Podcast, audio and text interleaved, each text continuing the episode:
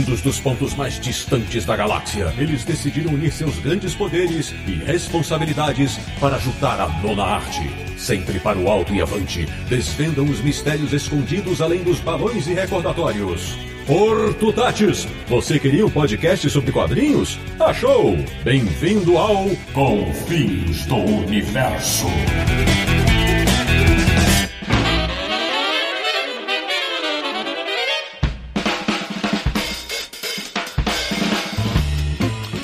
Bem-vindo, bem-vindo! Está começando mais uma edição de Confins Universo, o podcast que reúne todos os monstros dos quadrinhos, no bom sentido, é claro. Que é o podcast do Universo HQ, o site onde os sonhonautas se encontram www.universohq.com. E o programa de hoje é para louvar a quantidade de coisas bacanas que estão saindo no nosso mercado. Eu sou o Sidney Guzman, falo de São Paulo e para mim, bons quadrinhos nunca são acasos do destino. De Petrópolis, no Rio de Janeiro, um cara antenado no mundo, mas que mora em um bairro distante. Samir Naliato. Um prisioneiro em eterno contato com o universo dos quadrinhos. Olha aí. Agora, os nossos convidados repetindo o trio do nosso programa de destaques de 2021, eu abro as apresentações com ela, nossa velha conhecida aqui da, do Confins Universo, de Mariana, Minas Gerais, uma cidade que não tem mar, mas tem um oceano de amor. Mariana Viana. Com tanta HQ boa pra ler, não dá pra ter uma vida nas sombras, né, Sidão? Muito obrigada pelo convite.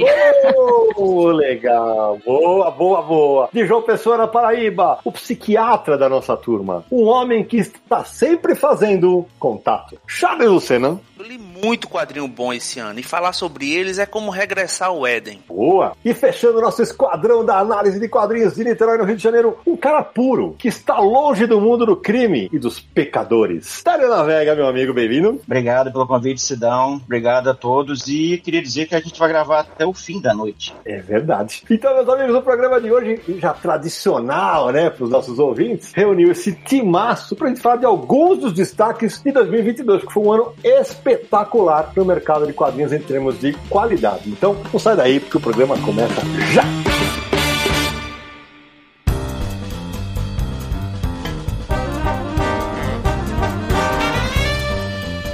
Sabino Aliato, primeira gravação de 2023, né? afinal de contas, os dois programas anteriores que entraram no ar neste ano foram gravados em 2022. Aquele recado inicial, você ainda lembra, Samir? Como é que faz para quem quiser apoiar o Confis Universo? Como é que é? Como eu vou esquecer isso, Edão? É impossível esquecer isso. Você, nossos ouvintes também já estão acostumados, pessoal, entre lá, catarse.me barra Universo HQ, a nossa campanha no Catarse, para você nos apoiar, nos dar essa força para continuar com o Confins do Universo. Lá você vai ver todos os planos de apoio, também as recompensas programadas. Os planos variam de 5 reais, aí vão aumentando, né? O plano tem o plano fanzine, formativo, formato americano, encadernado, capa dura. Temos que criar o plano ônibus, que ainda não temos, Sidão. A gente tem que se adaptar aos novos tempos. Estamos até edição definitiva. Alô, anunciantes!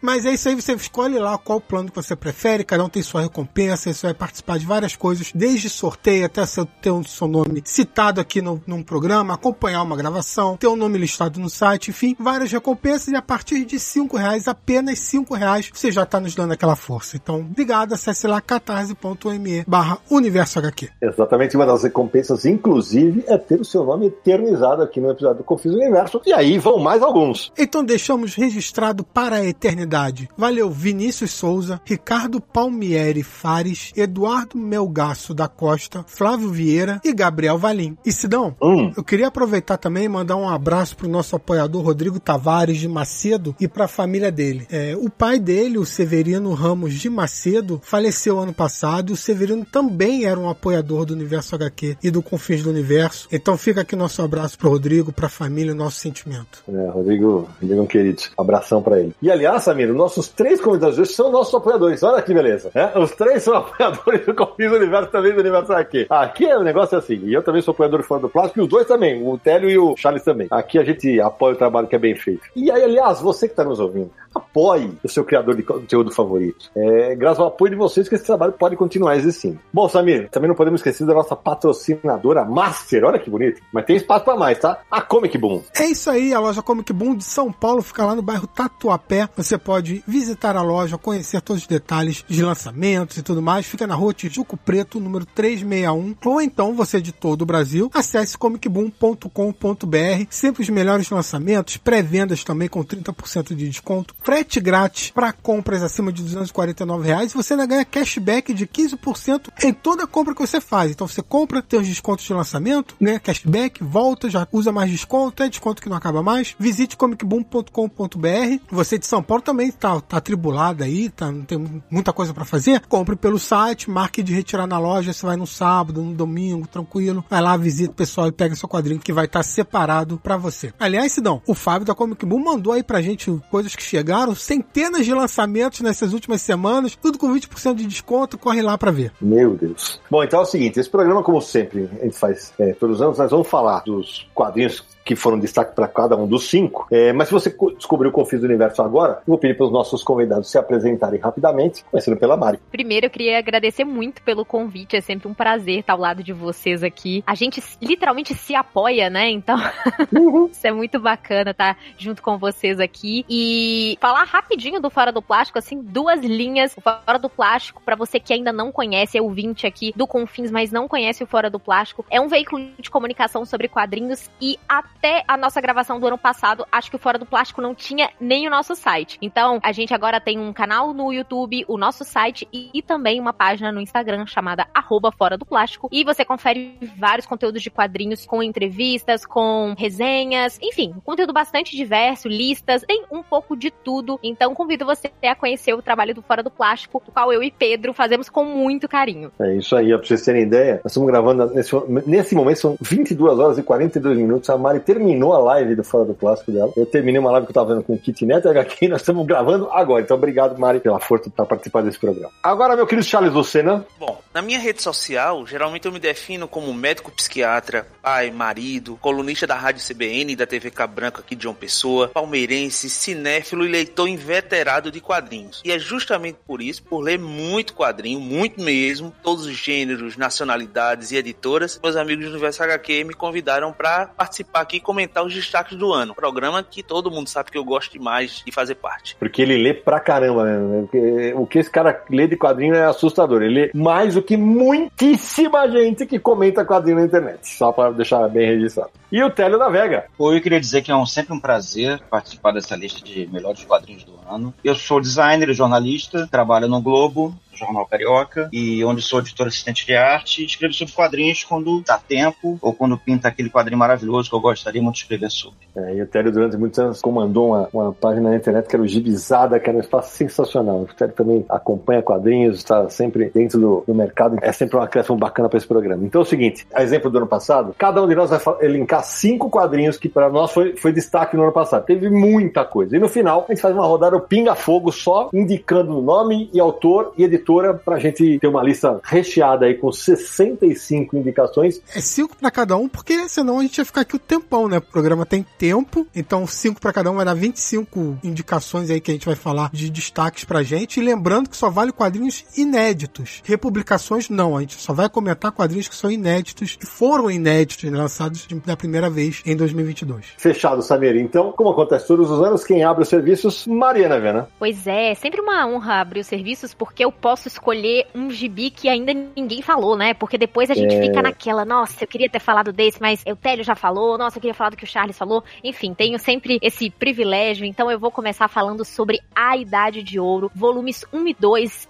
Sim, estou roubando e colocando é. dois volumes em uma posição só, mas é uma série, né? E, e se encerra em dois volumes. Já começou, tá? tá você, você pode, você pode, você pode. Pois, não, e assim, tem uma justificativa muito justa, que é que a série se encerra em dois volumes, né? Então eu tô falando de A Idade de Ouro como um todo. Esse é um quadrinho do Círio Pedrosa e da Roxane Morrel. Esse quadrinho, gente, só para trazer um pouquinho do contexto, ele foi publicado pela Nemo agora em 2022 e foi a primeira publicação da Nemo em capa dura em muito tempo, né? Verdade. A Nemo tinha publicado o do Adriano Tomini, naquele formato de Moleskine, né? A solidão de um quadrinho sem fim. Mas, enfim, em formato grande e tudo mais, tinha muito tempo que a Nemo não publicava, mas eu não tô aqui para falar sobre o formato desse quadrinho. Eu tô aqui para falar sobre a história e sobre a arte de A Idade de Ouro. Esse é um quadrinho que é ambientado na Idade Média, mas não é bem a nossa Idade Média. É, na verdade, uma, uma Idade Média meio fantástica, mas que tem muita semelhança com aquilo que é histórico mesmo do nosso mundo. Essa sociedade medieval, ela é estamental, ou seja, a gente tem classes muito bem divididas e uma dicotomia absurda entre a fartura do, dos castelos, dos nobres e a vida miserável do povo, dos camponeses. E nesse mundo vive a Tilda, que é uma princesa que o pai dela acabou de falecer e ela era a herdeira legítima ao trono. Só que o irmão dela, a partir de um golpe de estado arquitetado pela mãe dela, sobe ao trono no lugar da Tilda e a Tilda se torna uma exilada. Nessa situação toda do golpe e esse contexto de, né, essa situação política complicada, a Tilda é exilada junto com outros dois personagens, o Tancred e o Bertil, que são cavaleiros que ficam ao lado dela naquela situação. O Tancred é um nobre. Então, a gente tá falando de pessoas que fazem parte da nobreza. Em paralelo, a gente também tem um grupo de camponeses que é quando o Pedrosa e a Roxane Morrel vão mostrar um pouco da vida dessa população faminta. E ao mesmo tempo em que temos essa situação toda, vocês estão vendo que são várias várias coisas acontecendo praticamente ao mesmo tempo nesse quadrinho, a dupla vai trazer uma efervescência social de pessoas, essas pessoas miseráveis, esses camponeses que a partir de um texto mitológico chamado A Idade de Ouro, vão relembrar de um tempo, esse texto ele fala de um tempo em que não existiam classes sociais, em que as pessoas conviviam em harmonia. Então esse movimento social, ele é muito pautado nessa ideia de igualdade e até mesmo numa ideia quase anarquista de que não existiria um poder supremo em que as pessoas governariam juntas. E aí a gente vai ver dentro desses todos esses núcleos, a história se misturando a partir dos painéis absolutamente incríveis do Círio Pedrosa. Ele vai trazer imagens, assim, um, jogos de cores, texturas, estampas, é tudo muito bonito e também tudo muito fluido. É impressionante quando ele traz nas páginas duplas os mesmos personagens caminhando para passar o tempo do quadrinho no efeito de Luca, né? Trazendo vários personagens na mesma cena, na mesma página, mas para mostrar a passagem do tempo. Esse é um quadrinho que eu simplesmente considero imperdível porque eu acho que é um casamento de muita qualidade entre texto e arte. É um quadrinho feito a quatro mãos e que dá para perceber todo o cuidado, todo o esmero que a dupla teve para produzir a Idade de Ouro. Começou forte, porque a Mari falou a verdade, é um quadrinho visualmente encantador, por isso que a, Nemo optou por, aquele formato mais luxuoso. E vocês terem ideia, se você que tá ouvindo a gente não leu o quadrinho, os dois álbuns começam com páginas séptuplas, que se você olhar, elas são uma sequência, só que claro que não tá, não, não, são dobráveis. Uma é continuação da outra. E com cenários escandalosos e, ó, tem política pra caramba nesse quadrinho, tá? Tem muita política e a Mari falou que o Gibi trata de uma sociedade da Idade Média que não é nossa. Mas o engraçado é que essa sociedade que não é nossa traz muitas semelhanças com a sociedade contemporânea que é a nossa. Sim.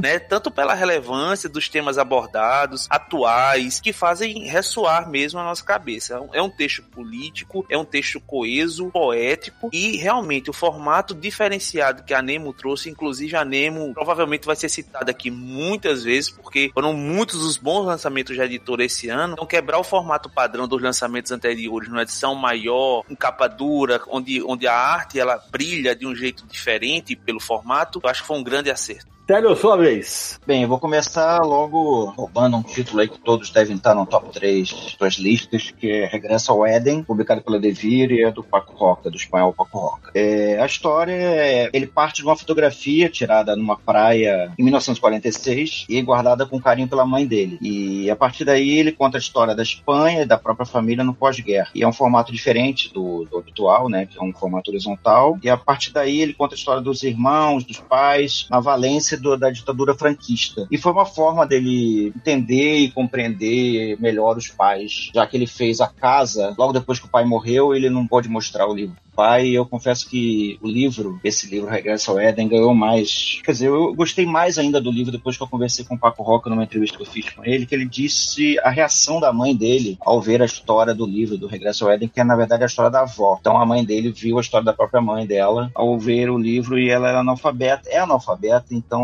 ela teve uma reação completamente diferente. Nossa, tô arrepiado, velho, tô arrepiado. Isso, assim, foi muito emocionante. Assim. E ele fez, ele até me confessou que ele fez com pressa, fez o Regresso ao Éden, com medo do tempo não, não dar para ele mostrar o livro para a mãe, assim como ele não conseguiu mostrar a casa para o pai. Isso, assim, é tocante demais. É um dos meus livros prediletos do ano passado. Otélio, eu, eu, eu, lembro quando eu li, eu falei, pô, a briga, a, a, briga pelo topo da minha lista já tava, já tava acirrada, aí vem essa maravilha de quadrinho, cara. É, é, é um negócio assombroso, e assim, o Otélio, que também é designer além de jornalista, o final tem umas sacadas que ele faz como se fossem quase infográficos, que, cara, é pra vontade de bater palma, dá vontade de bater palma quando você vê aquilo. Porque eu me identifiquei demais, porque a, a relação de que as mulheres não precisavam estudar, meus avós, meus pais viveram isso. Sim, sim, a gente vê nossos, nossas avós ali muito naquela história, né? Uhum. As avós que viviam, viviam pros maridos, não tinham profissão, às vezes não conseguiam nem estudar, como a própria avó do, do, do Pacoca. Ela não conseguiu estudar. Exatamente. Télio roubou realmente uma indicação minha, regressa ao Éden eu acho que tá no topo, ou brigando pelo topo da lista de muita gente, e na verdade eu fiquei na dúvida sobre qual Paco Rock eu indicava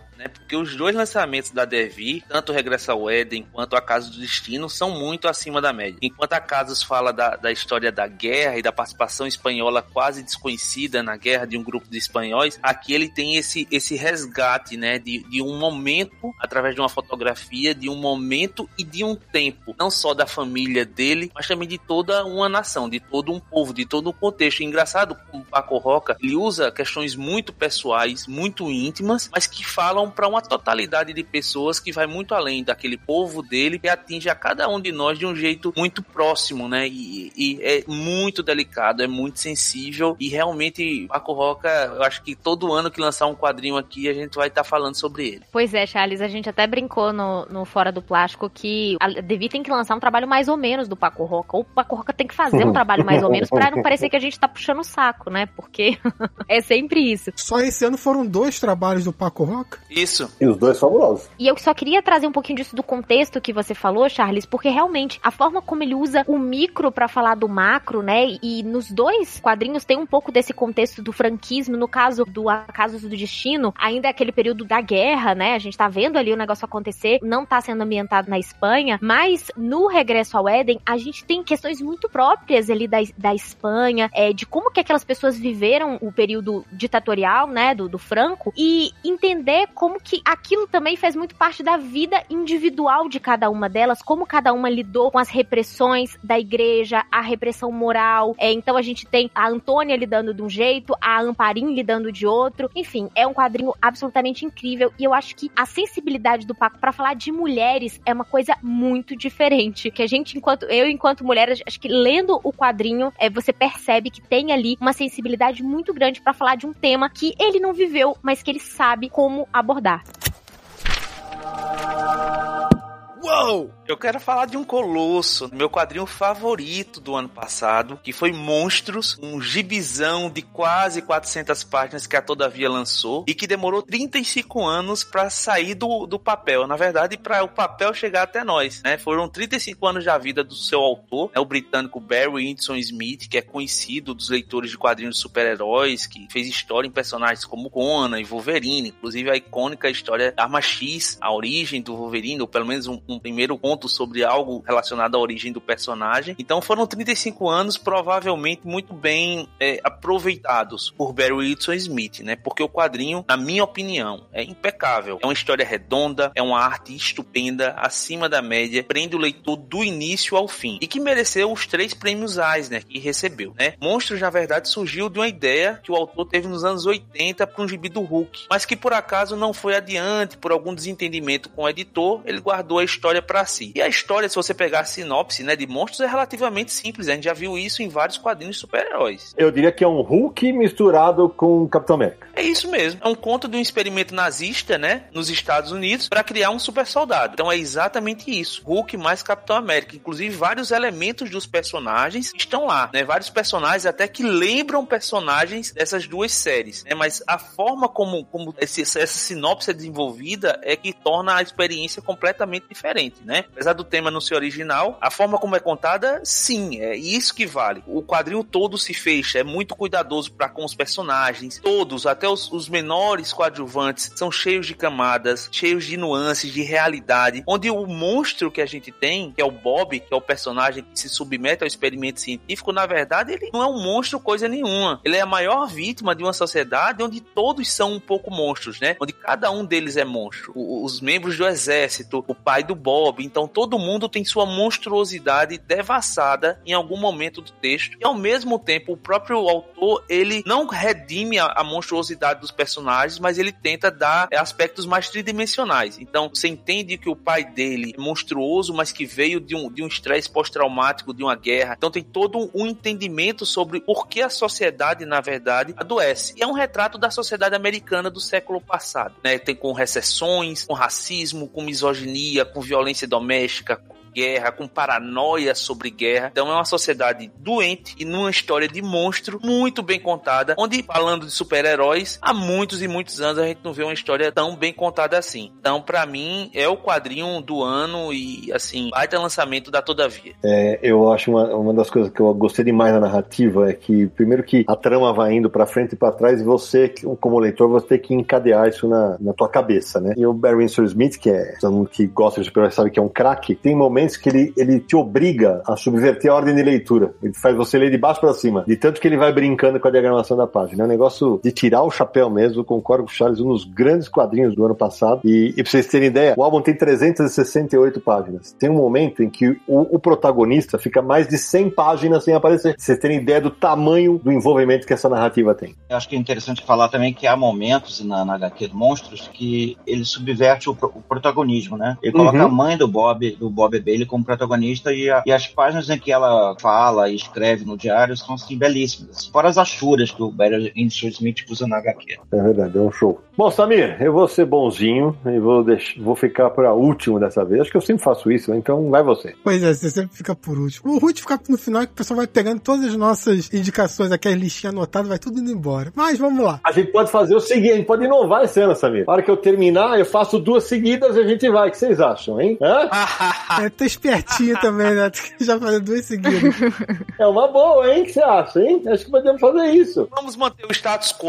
Ah, tá. Vamos lá também. A minha primeira indicação de destaque de 2022, eu vou até ter, ter que dar uma explicação sobre ela, porque eu vou falar de Little Nemo, volume 1, 1905 a 1909, do Winsor McKay, publicação da editora Figura. Por que, que eu tenho que fazer uma observação? Porque no começo a gente falou, só vale quadrinhos inéditos, não republicações. Nemo já saiu no Brasil, mas não completo, não com todas as. Eu não vou chamar de tiras, vou chamar de tabloides, né? Porque eram páginas inteiras de histórias, páginas inteiras de jornal, né? De histórias. Muito desse conteúdo é inédito. Grande parte é inédito. Então, no final das contas, acaba entrando no, no quesito de inédito para todos os efeitos aqui numa publicação no Brasil. Little Nemo, como eu falei no título, né? Já dá a data, é início do século XX, primeira década do século XX. E o Winsor McKay, ele criou um personagem chamado Nemo, que a história é a seguinte: ele vai dormir toda noite, como todos nós, e durante a noite ele tem uns sonhos. E nesses sonhos, ele entra no mundo dos sonhos e várias coisas acontecem. E no último quadro ele sempre acorda do sonho, ou acorda assustado, ou cai da cama, alguma coisa do tipo. Ou é acordado pela família. Pela família preocupada. Os primeiros tabloides são todos assim. Alguém da família vai, ah, você não devia ter comido aquela torta, você não devia ter comido o feijão, sei lá. É, isso é legal porque você acaba vendo a evolução, né, da,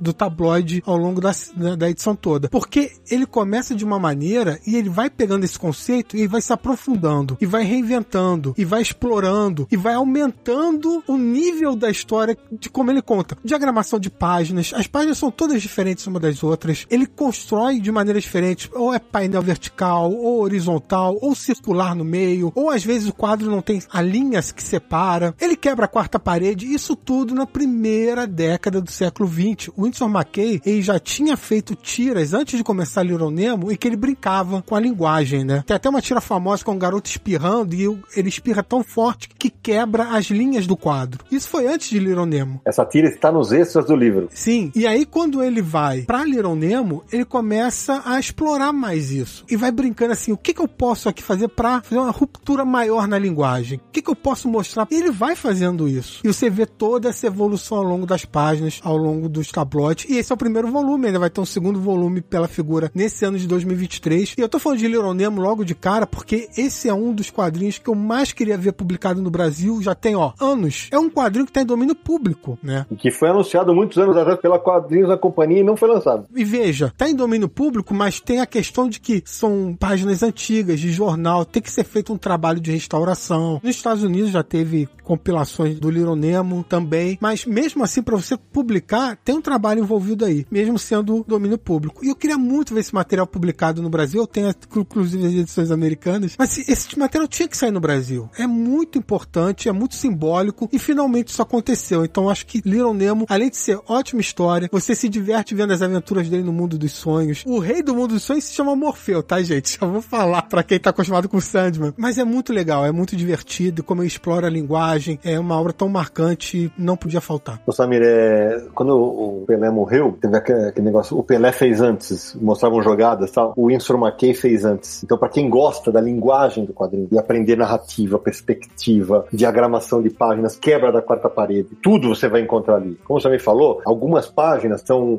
o, o Rodrigo da figura, ele, o que eles fizeram? Eles compraram de um dos caras que restaurou as páginas. Tem páginas que são de produções de jornais, né? Então elas, elas não têm tanta definição de cor assim e tal. Então isso para mim é, é, absolutamente perdoável. Concordo com você. Eu nunca imaginei que eu fosse ver esse material aqui. A minha questão com a edição é que passaram muitos erros, muitos erros de revisão, muitos erros de edição, com texto fora do balão, cabeçalho cortado ao meio. É, tem uma ótima matéria do Eric Assis no final que também tá com erro de data, de, tudo em 1900 e saiu 2010, sabe? É, coisinhas pequenas, mas que no meu ranking do ano, por exemplo, vai fez Little Nemo perder pontos por causa da edição, mas é um material imperdível. Uma última observação sobre Little Nemo, é, eu gostei muito também do papel escolhido para edição, porque você pega, você tá lendo, você é levado, sei lá, para uma coisa mais antiga, assim, para um, um, não diria que é mesmo que o papel jornal, porque senão a edição ia estragar logo, mas né, ele carrega esse saudosismo, essa, essa coisa no papel também. Se não me engano é um pólen que foi utilizado, e a edição ficou mais leve por conta disso, porque o formato é grande, não, não é. tanto quanto o americano, é, mas é um formato grande que dá para que dá para ler e eu vou te contar que eu adoro ler deitado foi um parto, não dava, é, foi complicado. É, como você falou, Sidão, é menor do que essas edições americanas que eu também comentei enquanto falava da obra, mas é, é grande ainda assim, né? 30 por 39 centímetros, é bem significativo o tamanho. Bom, eu vou abrir os meus serviços com um quadrinho que eu li no ano anterior e falei que se tivesse saído no Brasil brigaria pelo topo do meu ranking e esse ano também tá brigando, que é Balada para Sophie, lançado pela Pipoca Nanquim, escrito pelo português Felipe Melo, amigo meu querido, e desenhado pelo argentino Juan Cavia. É, a história é o seguinte, em 1997, uma jovem jornalista tenta entrevistar Julien Dubois, que é um pianista que ficou famoso com o pseudônimo de Eric Bonjour. Né? Esse cara é completamente recluso, então ele não quer ser incomodado e tal. É, só que ele, a menina dobra a insistência do cara e, vai, ele vai contando as memórias tal. E aí a gente começa uma viagem pelo passado desse músico, né? Uma trama que tem muita inveja, tem sucesso, tem redenção, tem amor, tem arrependimento e tem muita música. Uma das coisas que me encanta na, na HQ é porque o Felipe, que é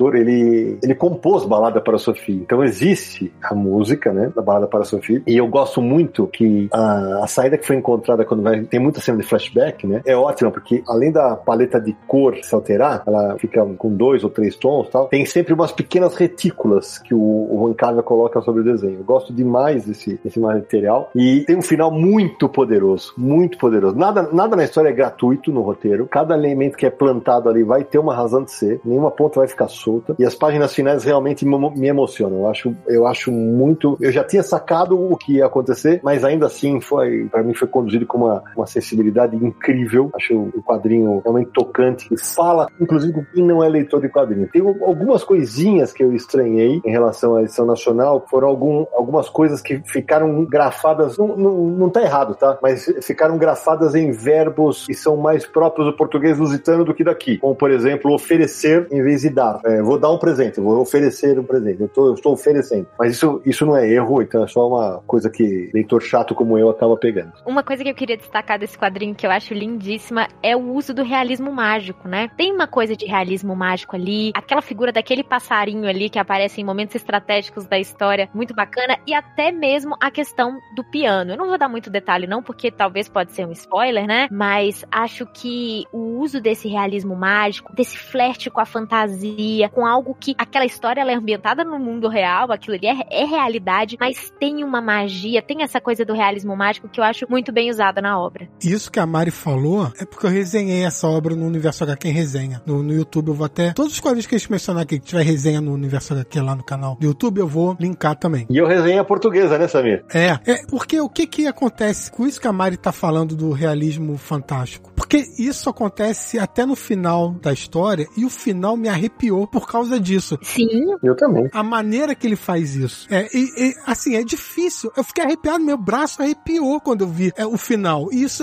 não acontece sempre. Então, é um quadrinho que eu adoro. Engraçado que, como o Sidão falou, eu acho que os autores não fazem muita questão de, de esconder o segredo do final da história, mas isso também não é importante, isso não conta, né? A, a emoção é a mesma. E aproveito para pedir para alguma editora lançar Comer Beber aqui ano que vem, que é um quadrinho mais curto, mas ainda assim muito bom e que eu acho que agora que os autores estão mais conhecidos, acho que seria uma boa. Verdade, eu lembro quando saiu Os Vampiros, acho que eu fui o único cara que colocou em lista de melhores do ano, que a edição saiu pela SESI SP e era um material muito bacana. Eu acho legal destacar que o Felipe Melo, como ele é músico também, além de roteirista da HQ, ele compôs uma música homônima, Balada para Sophie, e eu entrevistei ele na época que ele veio ao Brasil, na Bienal, e ele me disse que tinha medo de escrever uma música com o mesmo nome da HQ, porque ele gostaria que as pessoas imaginassem, os leitores imaginassem uma música na cabeça deles e não tivesse uma música pronta. Aí ele falou que o ilustrador o Juan Cávia pediu para ele compor a música. Que legal. E o autógrafo que o Felipe faz nas HQs, ele desenha uma partitura para todo mundo. Nos extras da edição tem um link para você poder ouvir a música, né? Tem um link pro YouTube onde ele tá tocando a música no piano. Uou! Eu vou falar de um quadrinho brasileiro, vou falar de Naucan, do Thiago Souto, um quadrinho curtíssimo, tem 52 páginas e saiu pela editora Ugra e foi uma baita surpresa para mim. Tô até escolhendo falar sobre ele, acho que foi um ano com ótimas publicações, a minha lista que era imensa, mas eu acho que Naucan merece mais visibilidade. Principalmente porque essa é uma história é, que fala sobre trauma, que fala sobre guerra e que eu acho que conversa até com o filme que tá sendo indicado ao Oscar de melhor filme e o Oscar de melhor filme estrangeiro, que é o Nada de Novo no Front, um filme alemão. Nesse quadrinho que é totalmente mudo, ou seja, usa só a narrativa gráfica para contar essa história, a gente tem um homem que pinta incessantemente. Você consegue perceber que tem uma sensação de fúria, como se ele estivesse pintando para expurgar alguma coisa. E a gente vai vendo ele pintando, pintando, pintando. Depois ele cola uma placa com um número no quadro e atira essa placa ao mar. E a gente vai vendo ele fazer isso sucessivas vezes. E em determinados momentos, essa raiva que a gente tá percebendo que esse homem tá sentindo enquanto ele pinta, ela vai se transformando em angústia e depois ela se transforma, parece em medo e uma sensação de querer esquecer o passado. E aí, com o tempo, a gente vai entendendo melhor qual que é a história desse protagonista. O quadrinho, ele é centrado somente nele, então a gente tá, tá vendo, realmente, a gente não consegue saber exatamente quanto tempo essa situação tá durando, mas como o Thiago Souto, ele consegue trazer tudo nas sequências dos quadros e no uso da narrativa gráfica mesmo, a gente tem uma aula de narrativa. E é possível perceber esses sentimentos mistos e refletir naquela questão do trauma que eu tinha comentado, porque esse é um quadrinho de guerra, mas não é um quadrinho de guerra tradicional. E quando eu comparo com o Nada de Novo no Front, é porque tem alguns pontos ali que são similares e que a gente começa a refletir em como que situações traumáticas, situações que determinadas pessoas passam, elas precisam de ferramentas terapêuticas talvez diversas. E nesse caso aí, o Charles pode falar muito melhor do que eu, mas eu acho que esse é o tipo de quadrinho que você lê e que você pode reler várias vezes e você vai captar coisas novas. Recomendo demais o Naucan e eu acho sim que deveria ser uma obra mais conhecida. Adorei Naucan também Mari? E assim, você falou do personagem pintar com força, com fúria, e o traço do, do Tiago nesse quadrinho em particular reforça isso, né? É como se ele tivesse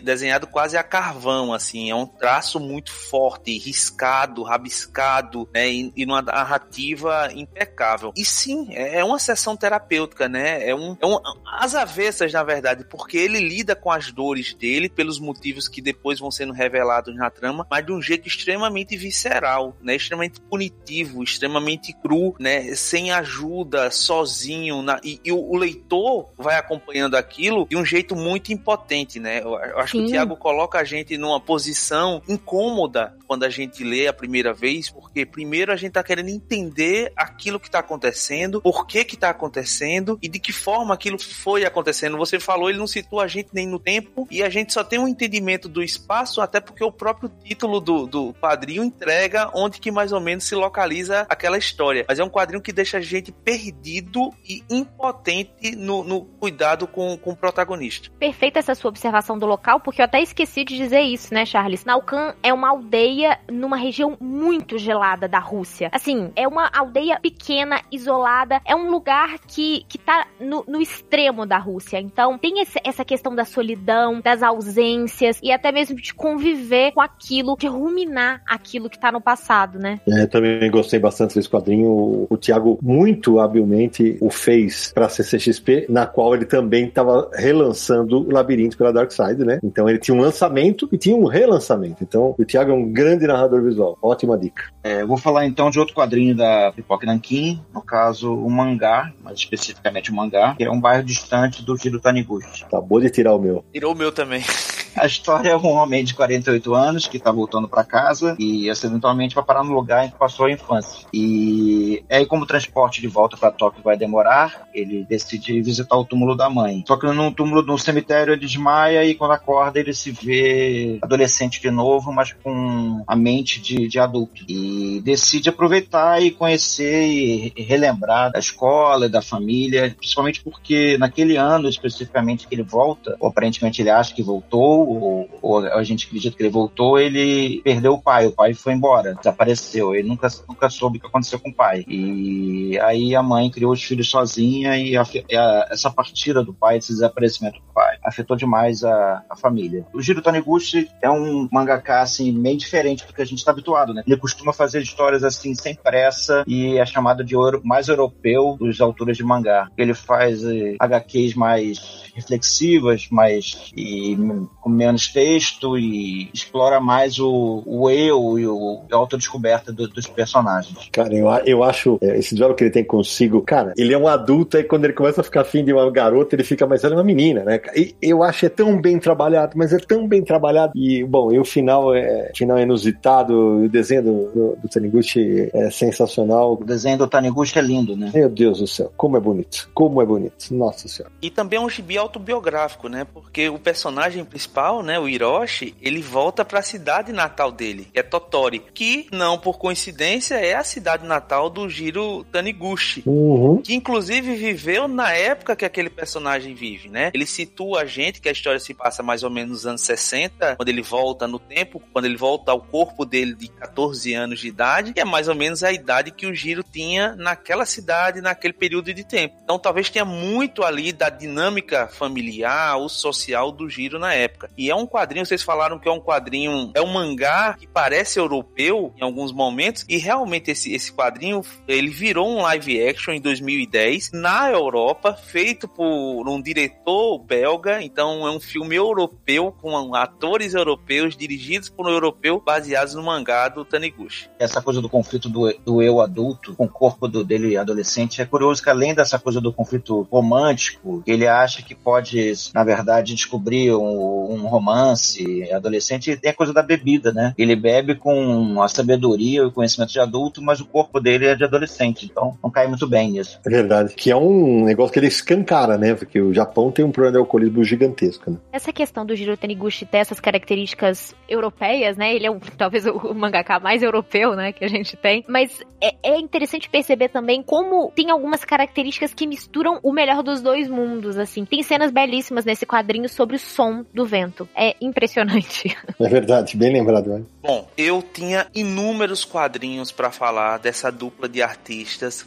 para citar aqui, mas eu escolhi um. Tô falando de Ed Brubaker e Sean Phillips, e a Mino, através da coleção Brubaker, trouxe vários títulos. Alguns da série Criminal, que ainda continuam sendo lançados. É, um Fim de Semana Ruim, que eu adoro, porque traz os bastidores do mundo dos quadrinhos. Mas se for para citar um deles, e eu não vou roubar como a Mari já roubou, eu vou citar apenas Fade Out. Puta, eu já perdi dois seguidos.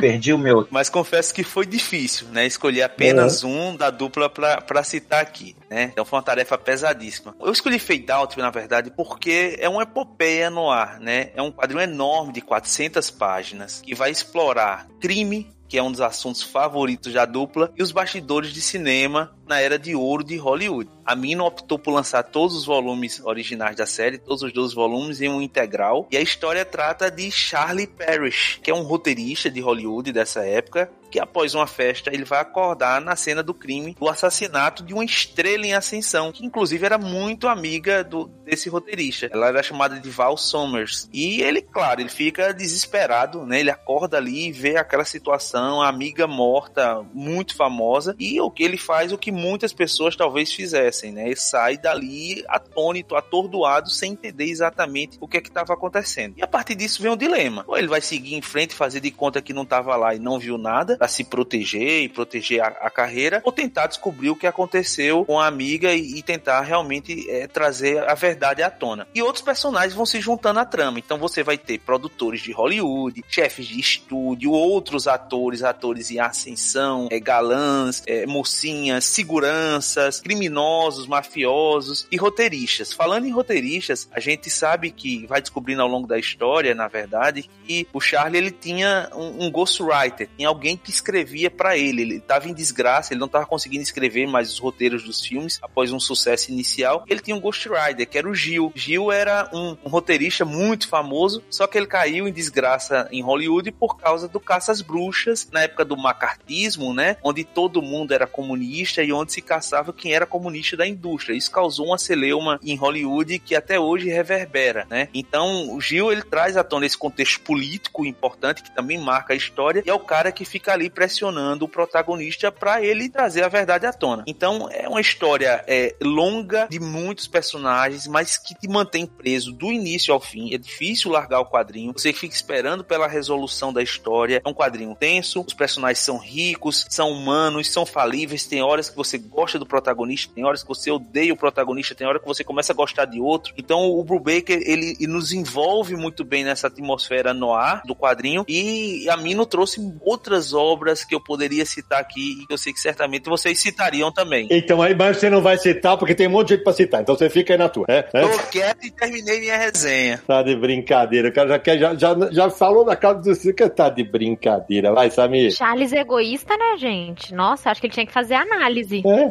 o pessoal nem citei. Não, você só não citou porque Sidão te cortou, porque senão você ia citar mesmo, sem dó. É, é verdade. Eu não me importo porque eu não li, né? Então não tem como eu. Eu, eu vou começar a fazer duas sessões por semana. É, só complementando, vale dizer que o Fade Out, a edição bem bacana da Mino, tem mais de 50 páginas de extras, cara, com capa, texto, relato dos autores e tal. É realmente uma edição bem bacana. Outro quadrinho que eu não posso deixar de mencionar nesse programa é uma história real de crime e poesia de David Carlson e Landis Blair, publicado pela Dark Side Books. Esse quadrinho, para mim, foi uma grande surpresa. Ele foi lançado agora em 2022 e ele conta a história de Charlie Rizzo, que vai morar com o pai ainda pequeno, depois que a mãe morre, né? Os pais eram separados e ele acaba crescendo ao lado do pai. O pai trabalha como corretor de seguros, mas a paixão dele é literatura, poesia, né? Enquanto o Charlie vai amadurecendo, vai crescendo, ele começa a se envolver com uns amigos que não são boas influências e tal, ele acaba tendo uma situação que o Charlie é preso. E aí, essa história, ela se desenvolve de uma maneira em que o Charlie vai descobrir o passado do pai, o pai que é cego, acaba descobrindo a verdadeira razão do pai ser cego, e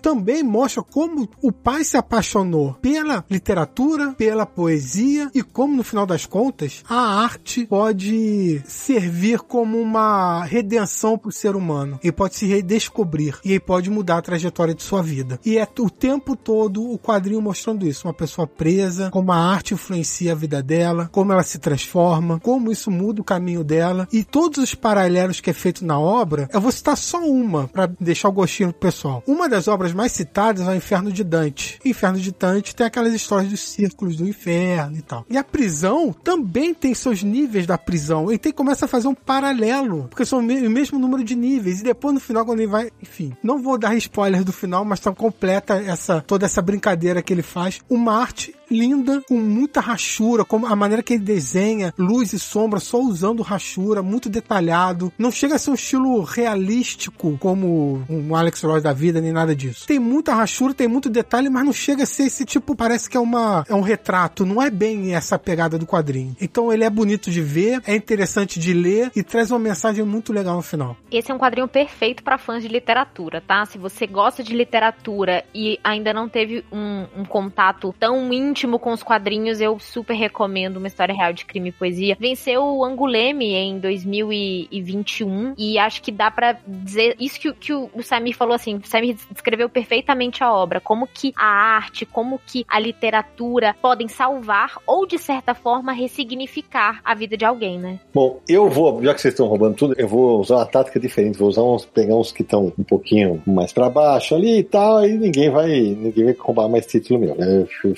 fui ser bonzinho com esse povo. Eu vou indicar, é, aqui vou dar uma de Mariana Viana, até porque também faz sentido. Eu vou indicar os volumes 2 e 3 de Alvar Maior, escrito pelo Carlos Trillo e desenhado pelo Henrique Breccia, publicado pela Lorentz, né? São três álbuns da série toda, né? O primeiro havia sido lançado há, acho que há três anos, e aí ficou um hiato, e finalmente eles, eles concluíram a série. O Alvar Maior é um personagem que vive no Peru nos anos 1600 e pouquinho ali e tal, e ele é uma, uma espécie de, de guia, para conduzir as pessoas que querem tesouros naquelas áreas, né? Só que o escopo das aventuras vai aumentando, então vai pintar amor, traição, erro, magia, realidades é, malucas tal. Geralmente cada volume tem 18 histórias entre 10 e 12 páginas. Todas têm um esquema meio de fábula, assim, baseadas em lendas da região. E sempre todas terminam com uma página inteira. E aí, gente, é o seguinte: não tem nenhuma história ruim ali. A média é muito, muito, muito alta. As tramas tem um, nesses dois últimos volumes ganham um ar mais místico e o personagem principal vai amadurecendo com o que ele enfrenta tal. A arte do, do Henrique Breccia, que é filho de Alberto Breccia, né, o gigantesco Alberto Breccia, também é absurda. Eu acho incrível que nas, nas cenas de flashback tem umas cenas que ele ilumina, entre aspas, alguns quadros para retratar quando é um sonho ou uma visagem. E, e o mais legal é quando tem cena de ação, ele não desenha o duelo, ele desenha a consequência. Sempre isso. A edição desses dois últimos volumes tá muito, muito, muito melhor que a primeira. Que a primeira tinha problemas de resolução de imagem e de revisão. E a notícia boa é que a, a Lorentz vai reimprimir o primeiro para que todo mundo tenha a série inteira, né? Até porque faz alguns anos que saiu, com a qualidade editorial mais bacana. Essa edição ainda tem um, é,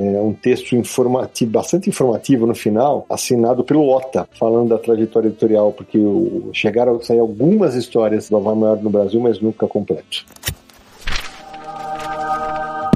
Uou! Eu vou falar de Vida nas Sombras, de Hiromi Goto e Anshu, que é um quadrinho que pode ter ficado meio esquecido porque foi lançado lá em abril e parece que faz uma vida, né? O tempo tá passando muito rápido, mas com o volume de lançamentos a gente deixa umas coisas ali no caminho. Eu acho que Vida nas Sombras, assim como eu falei que eu tava querendo falar do Naucão porque eu acho que é um quadrinho que merece mais atenção, a mesma coisa com Vida nas Sombras. Acho que muita gente não chegou a ter tanto contato com essa obra e super merece essa leitura. Esse é um quadrinho publicado protagonizado pela Conrad e vai ser protagonizado pela Kumiko, que é uma idosa, ela tá com 76 anos e as filhas dela decidem colocá-la numa casa de repouso. Então ela tá vivendo naquela casa de repouso, mas ela tem certeza que aquele não é um lugar para ela. Ela não consegue ter autonomia, ela não consegue tomar as decisões que ela quer tomar na própria vida e ela se considera totalmente capaz de fazer isso. Então, o que ela resolve fazer? Já que as filhas não aceitariam que ela saísse da casa de repouso porque elas acham que ali é o melhor lugar para mãe, ela resolve fugir da casa de repouso e alugar um apartamento que ela decora, que ela ajeita do jeitinho dela e que ela sente que ela tá vivendo a vida dela, que ela tá podendo viver a velhice dela com qualidade, de uma forma que ela pode controlar. Só que o que ela não imaginava é que o tempo todo a sombra da morte tava a seguindo. E a Kumiko, gente, é uma senhorinha hilária. Ela é muito divertida, ela tem um humor muito próprio que consegue usar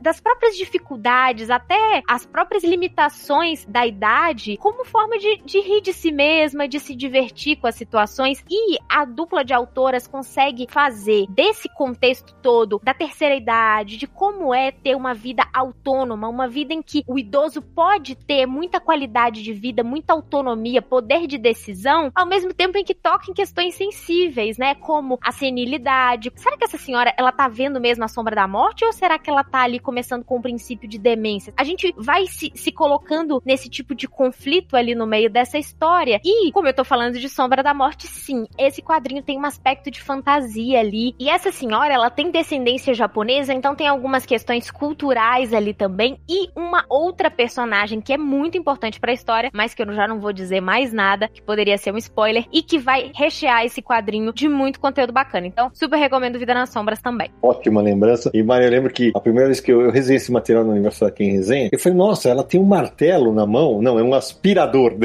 Sensacional, velho. Porque é genial, né? Como você vai lidar com um negócio que é uma sombra, que, é, que é etéreo, que é. aspira, sabe?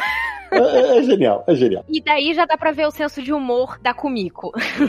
É, eu queria indicar o Dia de Areia, que foi publicado pela Nemo, da holandesa Amy de Jong. A holandesa Amy de Jong chegou ao Brasil no ano passado, nunca tinha sido publicado no Brasil, e chegou no passado com quatro títulos de uma vez, por três editoras. Dois saíram pela Conrad, que são Sala de Espera da Europa, uma história de refugiados, Táxi, Histórias Passageiras, e saiu um pela Pipoca que se chama Obsolescência Programada de Nossos Sentimentos, com roteiro do Zedru, e saiu esse de Areia pela Nemo, que ela escreve e ilustra. E é curioso porque ela vai contar a história de um fotojornalista que é contratado pelo governo para investigar as consequências da Grande Depressão e do Dust Bowl nos Estados Unidos. E ao mesmo tempo que ele vai em loco visitar essas famílias e tirar essas fotos que foram encomendadas pelo governo, ele entra numa crise de, de ética, se ele estaria fazendo o que ele deve fazer ou se ele deve, na verdade, ajudar as pessoas daquela, daquela área dos Estados Unidos. E e, é curioso porque ela fez uma grande pesquisa, ela foi até os Estados Unidos com uma bolsa para visitar os lugares e sentir na pele como era aquela região mesmo hoje e uma coisa que aconteceu a, na, na, década de 40, logo depois da Grande Depressão. E, e, o encantador nessa HQ, ela consegue, além de ser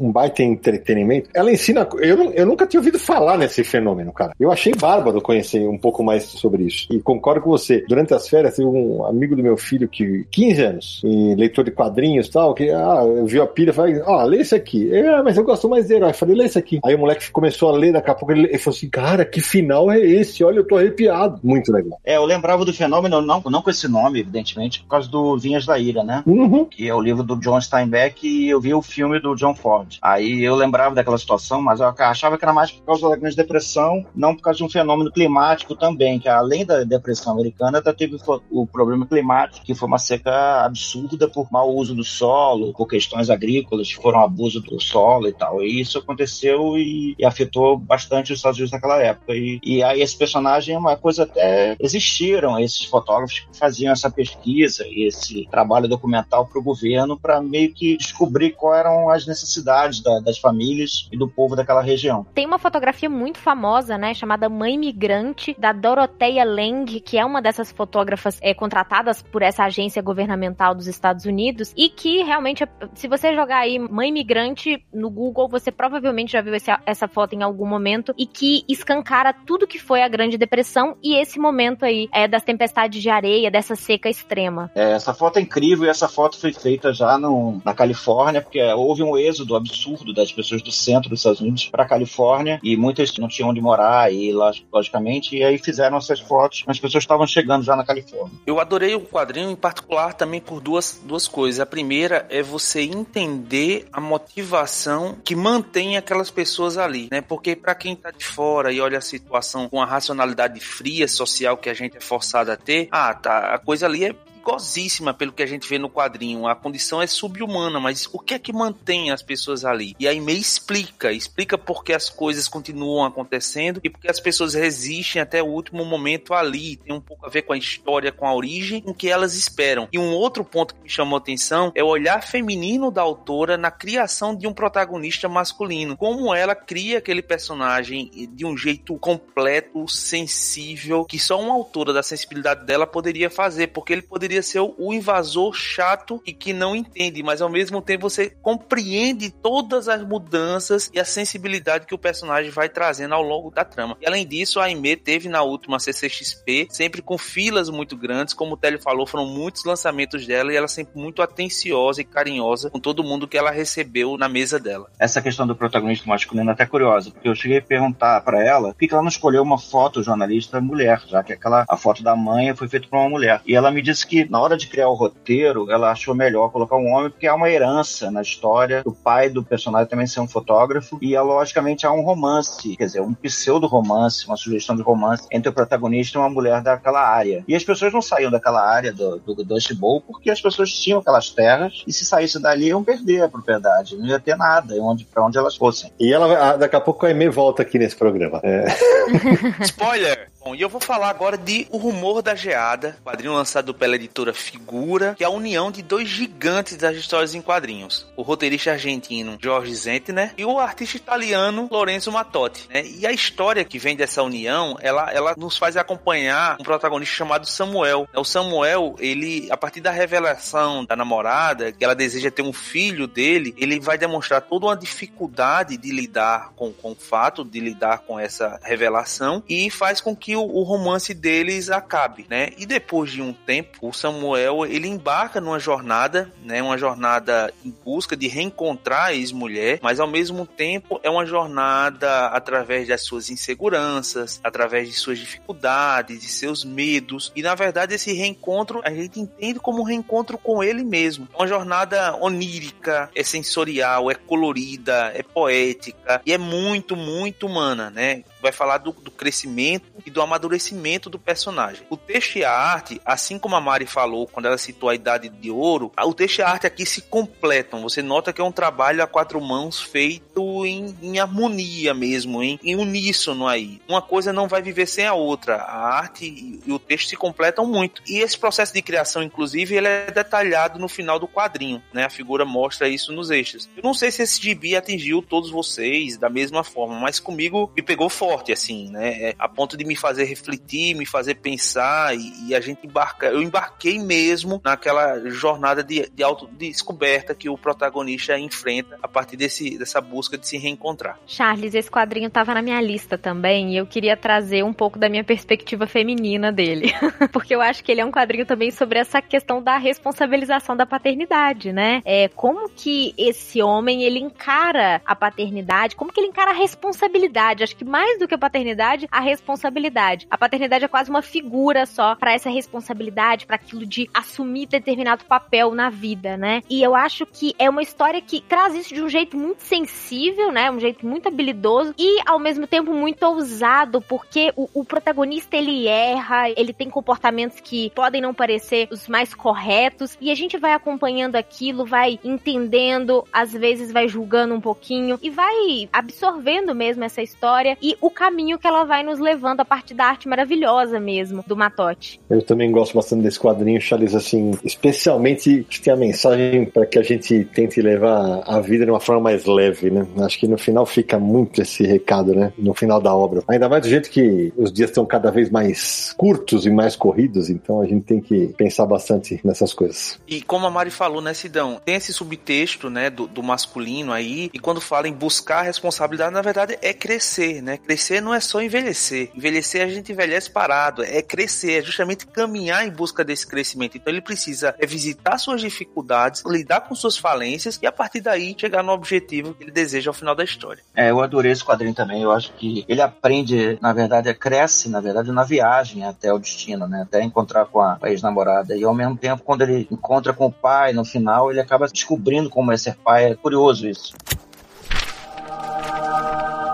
Uou! vou dar uma roubada no jogo agora, mas é completamente justificável. Vamos ver, lá vai. Julius Corentini Aquefax, Prisioneiro dos Sonhos. Foi publicado pela Comic Zone em dois volumes. Volume 1 se chama Origem, volume 2 O Processo, o quadrinho do Marc-Antoine Mathieu. E por que que eu vou falar desse quadrinho agora? Porque ele é um quadrinho meio difícil de explicar, sem dar spoilers. Meio? É, é meio, né? O personagem principal é esse que consta no título que eu falei, Julius Corentini Akefax. E, o Samiri, e na, e na, nossa live, em que teve, a gente, eu resenhei o, o Naranjo resenhou outro, o Pedro Bolsa, para dar o crédito aqui, falou que o sobrenome dele é o sobrenome lido de trás para frente em francês de Kafka, Akefax. É, e esse quadrinho mostra o protagonista recebendo uma página de quadrinho que mostra, assim, que parece ser, é com ele protagonizando ali, né? Seria talvez um, um momento futuro da vida dele, ou então, no momento que ele recebe, ele não tem noção disso. Ele acha estranho alguém ter desenhado ele e tal. Isso fica na cabeça dele, ele trabalha no Ministério do Humor. É uma sociedade bem, bem burocrática e complexa, né? Você lendo o quadrinho você vê. Aí tenta descobrir o que, que é isso, o que, que tá acontecendo, que página é aquela que tá mostrando ele ali. E na medida que a história vai se desenrolando, vai chegando o momento daquela página e vai descobrindo que ele tá dentro de um quadrinho, ele é um personagem que ele vive num quadrinho. E isso é muito louco na maneira que isso é apresentada, porque o Marco Antônio Matia começa a brincar com as ferramentas narrativas do quadrinho. E aí tem surpresas gráficas, tanto no volume 1 quanto no volume 2. O volume 2 ainda depois vai um pouco além, ele mostra o personagem realmente quebrando a quarta parede de uma outra maneira. Então, é, é muito complicado falar desse quadrinho sem dar spoiler, mas para quem gosta de linguagem de quadrinhos, as características dos quadrinhos, uma história com reviravoltas, com momentos que vão te surpreender, isso acaba tendo um apelo para quem é fã da mídia e quem é fã de boas histórias. Vai encontrar as duas coisas. É, o Marc Antoine Mathieu, esse cara é, é, assustador pensar como ele imagina as páginas, porque é, é, é, surreal. É surreal. Eu acho genial nesses dois quadrinhos, porque eles extrapolam o modo de fazer quadrinhos e você só pode imaginar essas duas histórias no quadrinho, né? Você só consegue ver como o autor produziu essas histórias nos quadrinhos. Ele, essa coisa da faca, de, de fazer a metalinguagem, da história dentro da história, isso só funciona nos quadrinhos. Verdade. Bom, então eu vou, vou voltar para um quadrinho que já foi mencionado aqui, da Dever. É o Acaso Destino, do Paco Roca, que é um dos meus autores favoritos do planeta hoje. Né? É, nas páginas finais desse livro, tem uma frase do Javier Gallego dizendo que a obra é o mouse espanhol. Eu, de verdade, não sei se a comparação é justa, mas são duas HQs magníficas, porque, como o Charles já falou agora há pouco, na, na obra o Pacoca, ou uma versão dele, né, é, ele entrevista é, o idoso Miguel Ruiz, que era um espanhol que vive na França, para contar a história de La Nueve, que é uma unidade militar formada na maioria, sua maioria por espanhóis que foram chutados do seu país de origem por causa da guerra civil, por causa do franquismo, né? E essa unidade foi muito importante na Segunda Guerra Mundial, inclusive na libertação de Paris. Da mesma maneira que eu falei da balada para Sophie, que a entrevistadora vai começa a arrancar informações do entrevistado, aqui acontece de novo. E eu amo quando quadrinhos contam histórias que os livros muito raramente trazem. Esse capítulo do, dos espanhóis na Segunda Guerra, eu confesso que a minha ignorância eu desconhecia por completo. Eu li primeira edição em português em 2017, fiquei encantado. E da maneira como o Paco Roca vai contando a história do protagonista, ele vai narrando os combates. E o Paco Roca ele é tão sensível que até nas cenas. É uma guerra. Nas cenas mais duras, ele consegue passar a mensagem sem chocar. Tem uma página que, quando eu li a primeira vez, aconteceu e de, aqui também de novo. Aqui, é, quando você estiver lendo, é a página 310. Quando eu li, me deixou com o olho cheio d'água, saca? Porque tem uma, uma coisa ainda mais legal da arte do Paco Que é o seguinte: as cenas de flashback são coloridas e as dos presentes são num tom só, que geralmente é o contrário, né? Quando a gente vai contar do passado, vira um tom mais, mais ocre, mais pastel. Tal. Aqui não, ele, ele inverte justamente por quê? Porque o passado pro Miguel é muito mais vivo do que os dias atuais. E assim, eu tiro o chapéu demais pro Paco Roca, porque ele se empenha muito em contar a história do seu próprio país. Eu não entendi muito bem a mudança do título, tá? Porque em português lusitano saiu Trilhos do Acaso, inclusive era um título de um poema que é mencionado na obra em Portugal. E aqui optou-se por Acasos do Destino, né? O original é Surcos de Lazar. É, seria algo como sulcos, caminhos, trilhos do acaso. Lazar é acaso, né? Então eu fiquei só, só nessa dúvida. Tem um, uns, errinhos meio bestas de revisão na edição da, da Devir. E uma coisinha que ficou no pós-fácil, tem uma, uma informação que deixou o texto meio dúbio, mas ainda assim é, é um quadrinho que tem que estar na, na, minha lista de melhores do ano com louvor. Ô Sidão, você falou que da ignorância e não conhecer a história, na verdade era uma ignorância coletiva, né? Porque a ideia do, do Paco Roca era justamente trazer à tona algo que durante a guerra e durante o pós-guerra, o próprio governo francês fez questão de esconder. Né? A França precisaria, Paris precisaria ser libertada pelos franceses e não por um grupo de espanhóis. Então esse grupo caiu no ostracismo de forma desmerecida na história e como é legal ver um autor resgatar, trazer à tona, inclusive ele foi, foi muito laureado por isso, uma história que, que ficaria deixada para lá. É que as histórias que não são contadas, que não são faladas, elas vão sendo deixadas e abandonadas e aquelas pessoas vão sumindo. Não é muito justo. E mais uma vez, através do micro, né, através da história do Miguel, ele conta pra gente todo um contexto político espanhol, todo um sofrimento de um povo que pouco podia agir. Então ele teve que sair do país dele porque o país dele não era mais o país que o conhecia, não era mais o país que acolhia. E como a guerra transforma as pessoas, né? Como Miguel saiu transformado de toda aquela situação. Então, Paco Roca ele é mestre em falar do pequeno falando do grande, falar de um falando de todos. E para quem não leu a obra tá, ou, ou, não sabe um pouco da história, os espanhóis, esses espanhóis, não podiam voltar para a Espanha, porque após o final da Segunda Guerra, todo mundo achava que os aliados iam, iam para cima do Franco e eles simplesmente lavaram as mãos. Não, não, não, não, vamos ficar aqui e tal. Então eles eram os caras do único país em que eles não podiam voltar, porque eles iam voltar para uma ditadura sangrenta. É, eles fugiram do, da Guerra Civil Espanhola, depois do Franco e depois de Hitler. Eles ficaram sem país, né? Sem, sem para onde voltar. E essa coisa da toma, retomada de Paris, os franceses não, nunca iam deixar que os espanhóis retomassem a capital do país. Para eles era uma questão de orgulho, né? E não só espanhóis, né, gente? Espanhóis que a maioria deles se identificavam ou como comunistas ou então, no mínimo, como pessoas de esquerda, né? Então tinha toda essa questão também de, de tentar não, não abrir brecha nesse sentido. E eu acho que é, esse quadrinho ele tem um, um, Eu não sei nem que palavra usar, gente. É simplesmente tem uma cena belíssima que eu acho que se eu falar não vai ser muito spoiler, que é da bandeira da República Espanhola, né? E eu, eu super recomendo que você leia esse quadrinho pesquisando um pouco. Tudo aquilo que você não entender de primeira, pesquise sobre. Eu acho que vale, complementa muito a leitura, funcionou muito para mim. Então, às vezes, eu ficava assim, com a pulga atrás da orelha para tentar entender melhor qual era o contexto exato disso, o porquê. Por exemplo, essa questão mesmo da bandeira é algo que na história é muito cristalino, mas quando você vai pesquisar o porquê da cor roxa na bandeira da República, que não é a mesma bandeira que a gente vê lá na, na Espanha hoje, né? Então, assim, é simplesmente brilhante. Eu acho que é, se o Sidão não tivesse falado, eu ia falar dele agora.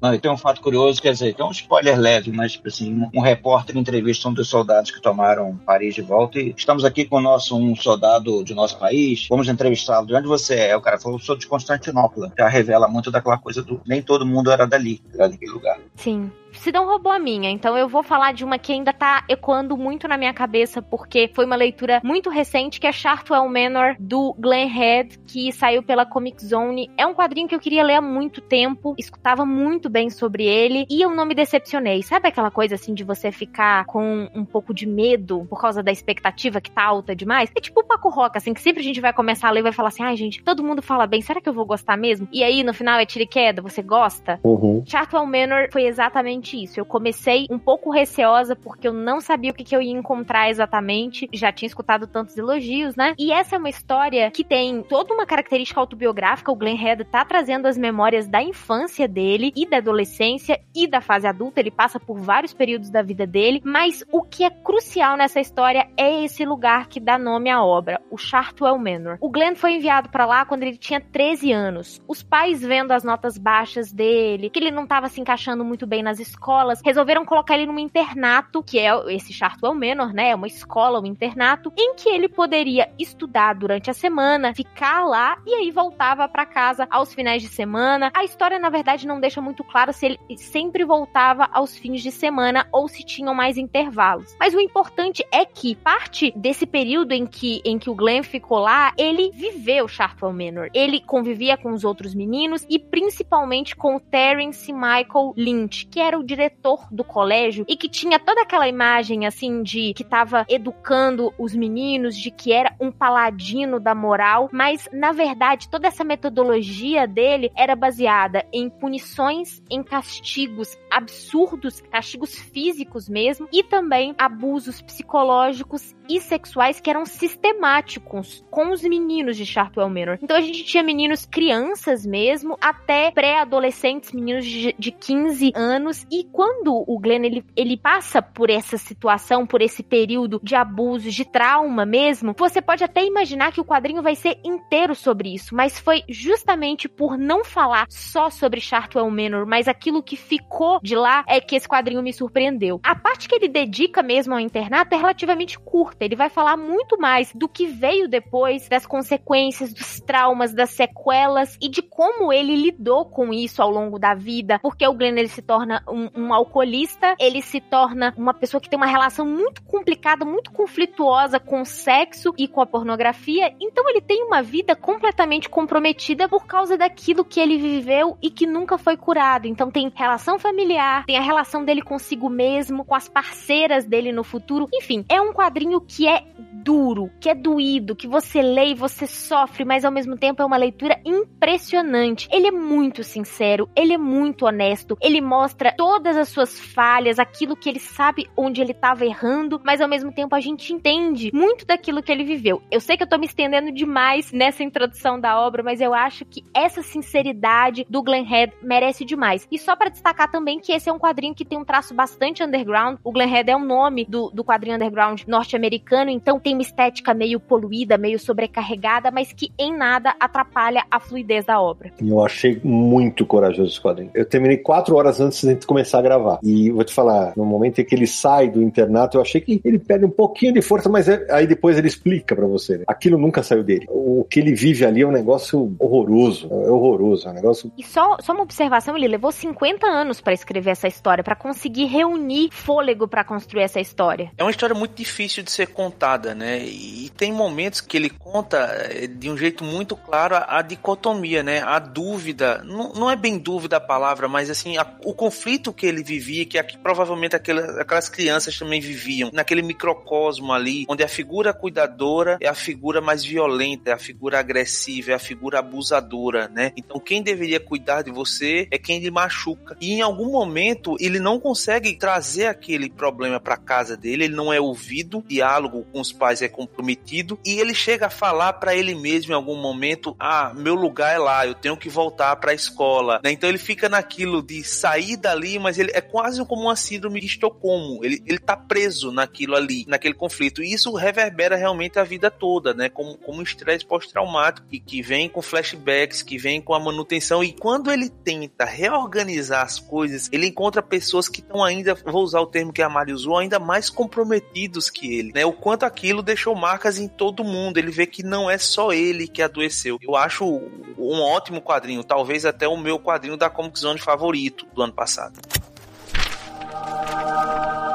Uou! É, eu queria falar de um quadrinho brasileiro e falar de O Fim da Noite, de Rafael Calça, do Diox. É um quadrinho que originalmente se chamaria Aurora, ganhou o prêmio Machado na categoria quadrinhos, um prêmio criado pela editora para contos e outros gêneros. E é uma história bem pessoal do escrito pelo Calça, que ele insere, ele insere também fatos da família do Diox, do ilustrador, e conta a história de três gerações de mulheres negras e como elas enfrentam, enfrentaram racismo estrutural desde que a, a matriarca é, trabalhou como empregada doméstica, enfrentou preconceito e tal. E é uma HQ bem sincera, assim, bem corajosa do Calce, do Diox. E há um pós-fácil absurdamente revelador, muito, muito, complementa bem a HQ. Eu dei uma entrevista para mim que ele falou que ele foi o Jeremias, mas ele chegou ali até, quer dizer, chegou até hoje, como ele é hoje como autor, graças à avó dele e à tia dele, que foram pessoas que deram um, um apoio, assim, familiar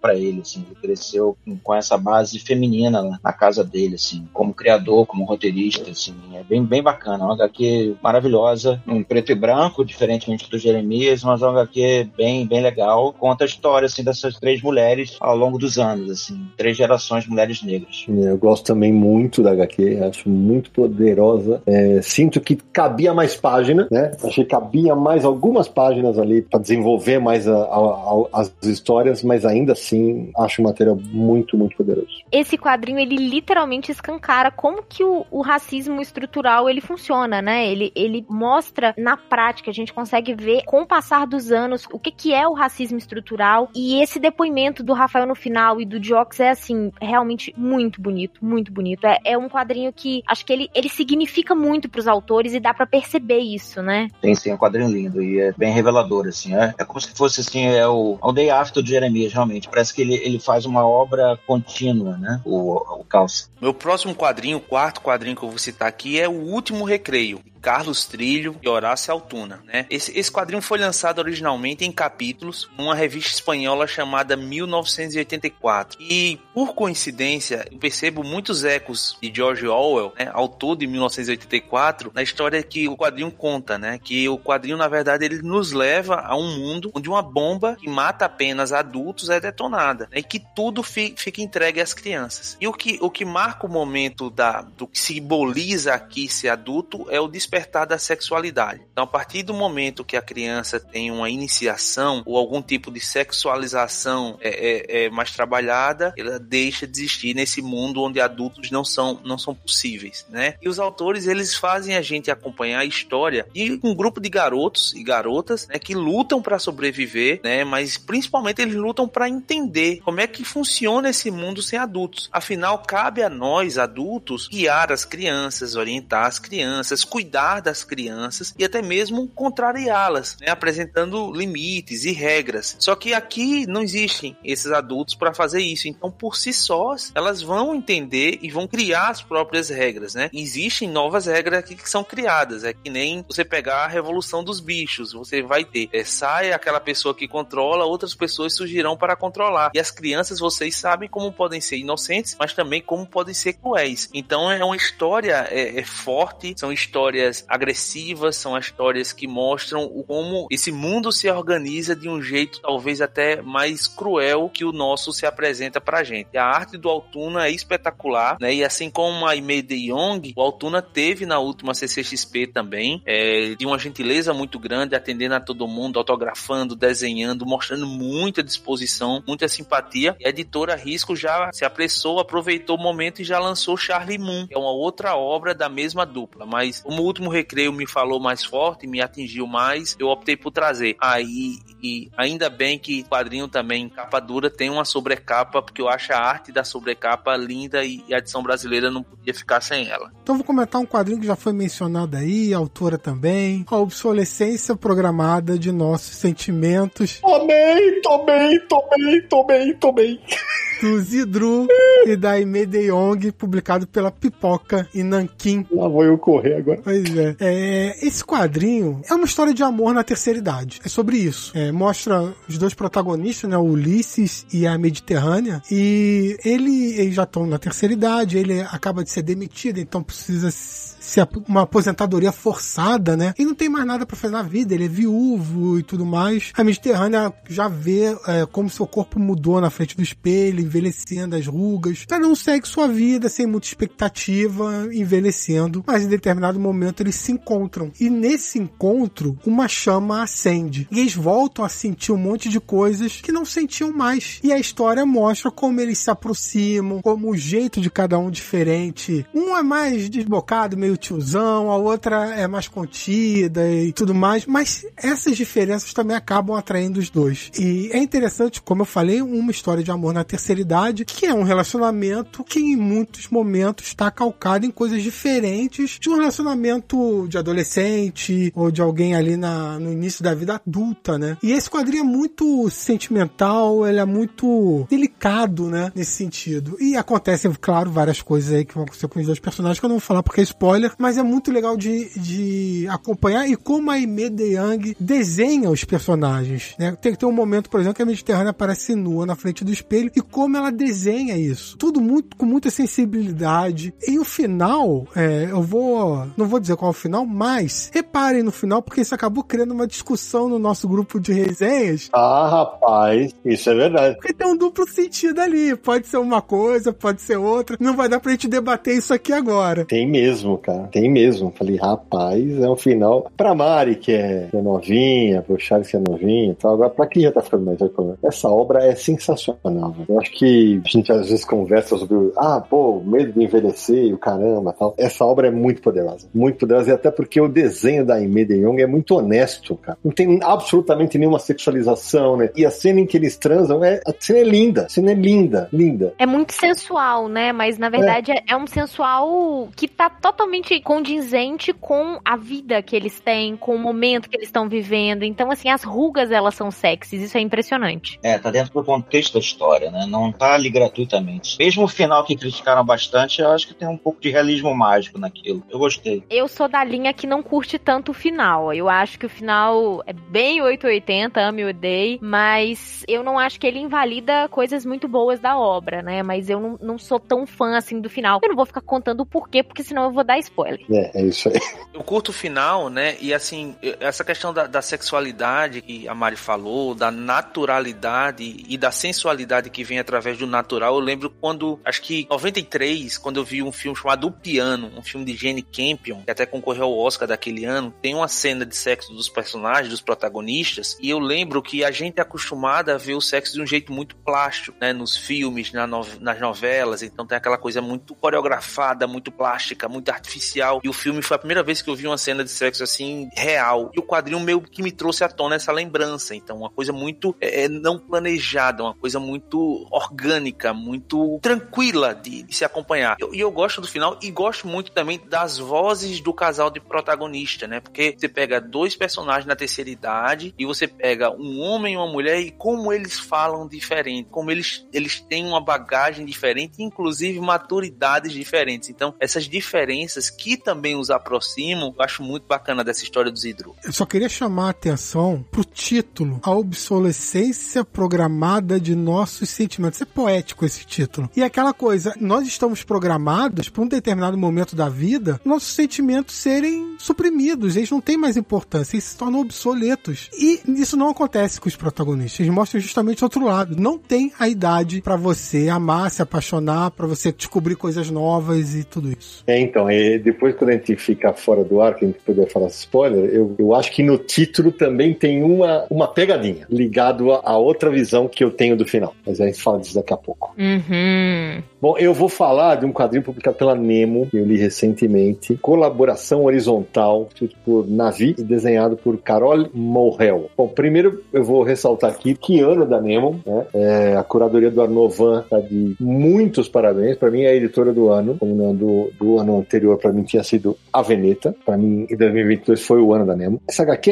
é absolutamente sensível, ela é emocionante, ela é triste, ela é dura. A história conta, se passa durante a Segunda Guerra Mundial, em que era muito comum os, casais se separarem e tal, então o marido foi pra guerra, a moça ficou. Mas o mais legal é como começa a história, que é uma neta falando com a avó, ah, mas pô, eu tô cheio de dúvidas de amor e tal, e ela fala assim, ah, você nunca teve problema, né? Você e o avô, o casal perfeito. Aí a avó solta, eu nunca amei seu avô. E ela começa a contar a história dela durante a Segunda Guerra. É de uma sensibilidade a maneira como ele tocam nos, nos assuntos porque ela se apaixona por um soldado alemão. E aí é, a história vai se desenrolar naquele negócio: a, a França está tomada, daqui a pouco a França é libertada, o avançar da guerra. O que me toca muito na HQ e quem já leu mal sabe disso, é, a gente vê como as pessoas mudam de lado, né? É, por exemplo, antes você, a pessoa era desafeta, aí ela, como ela tem um preconceito sexista, machista, ela pega e muda de lado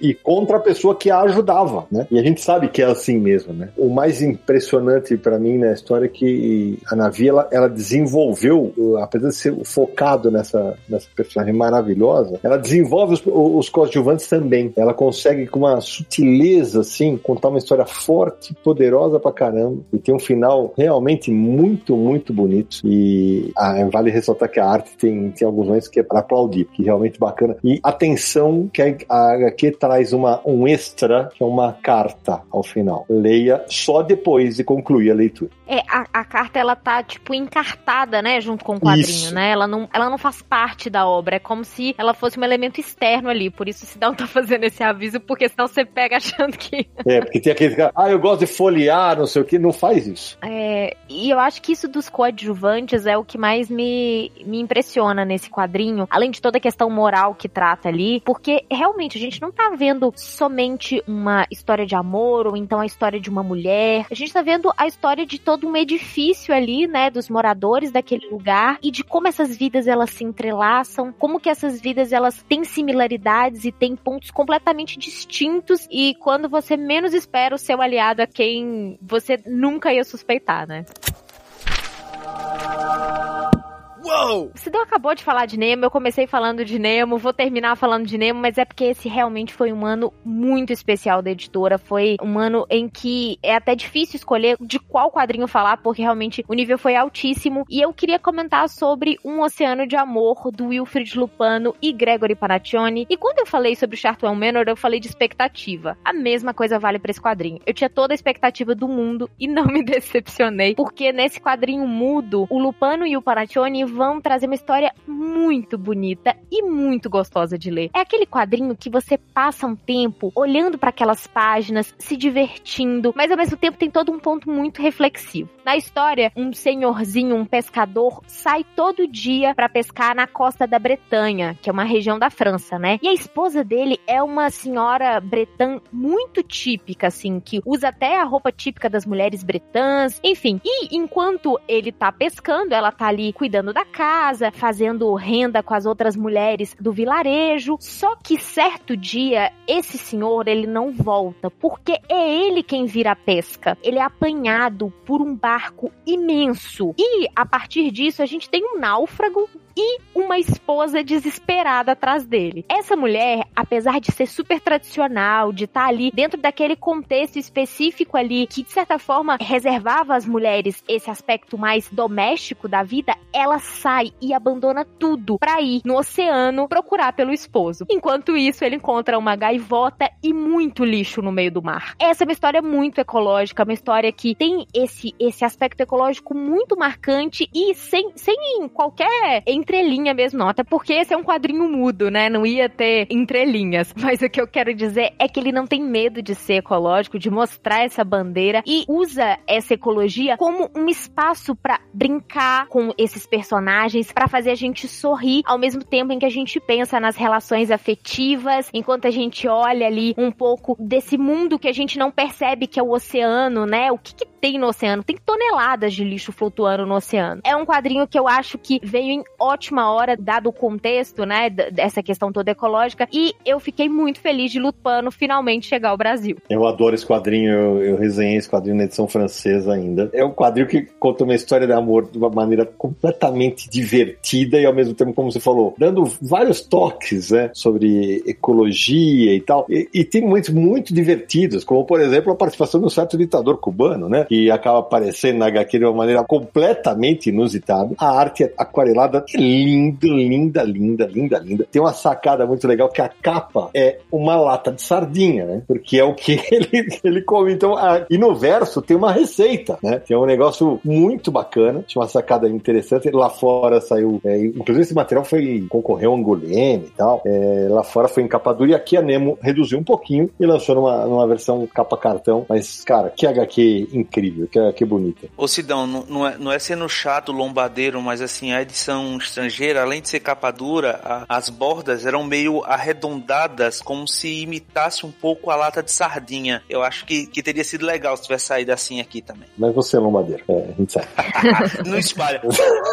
Mas ele falou de borda, ele não falou de lombada. Ele é bordeiro. É, é verdade. Eu vou falar de, fechando minha lista de cinco, né? Eu vou falar de Uspa Três Vezes, do David Reviati, que saiu pela Veneta. E é um tijolo de quase 600 páginas, em preto e branco, e num traço bem solto, que às vezes quebra a estrutura do quadro, e muitas vezes quase uma ilustração por página, muitas vezes. E, e na verdade, conta a história de três jovens, que eram adolescentes na, na história, e a relação deles com uma comunidade cigana que era perto de onde eles, onde eles moravam. Assim, é uma comunidade meio rural na, na história, e eles são jovens que vivem matando aula e mergulhando na praia, ou bebendo e tal, e ao mesmo tempo a história conta a convivência desses três jovens com os ciganos da região. Aí é bem interessante a HQ porque conta a trajetória desses jovens e a história do povo cigano, que muita, muita gente não conhece, até eu não conhecia, desconhecia muito das coisas que são contadas na história. E o conflito entre a, a cultura de cada um, do povo italiano e desses ciganos. Eu gostei demais, Kelly, desse quadrinho. Assim, é um quadrinho que, a partir da história, de novo, a partir da história do indivíduo, fala do coletivo, né? E falam muito dessa perseguição cigana que a gente desconhece, né? A gente entende muito a, a problemática judaica e o quanto o povo judaico foi perseguido na Europa, mas a gente termina é, desfocando do povo cigano. Então, trazer à tona aquilo que a gente desconhece e que é importante ser, ser conhecido, eu acho, eu acho fundamental. E a obra preenche esse critério ao mesmo tempo que é, que é muito poética, é muito bem contada, tem muitos personagens e você se atenta a cada um deles e eu gosto muito da forma como ela é abordada ao longo das páginas. É a história quase uma história épica, né? Você vê toda a trajetória dos jovens e o tempo, o tempo também vai e volta, né? Na narrativa do tempo vai e volta. E ele conta também essa coisa dos campos de concentração para ciganos. Ele fala que no julgamento do Nuremberg nenhum cigano foi ouvido e participou do julgamento. Isso é bem interessante. É, essa, isso que o que o Terry falou da narrativa de ela vai para frente e para trás do tempo, eu gostei demais, porque faz com que o leitor participe da obra, sabe? Porque tem, ele aborda muitos,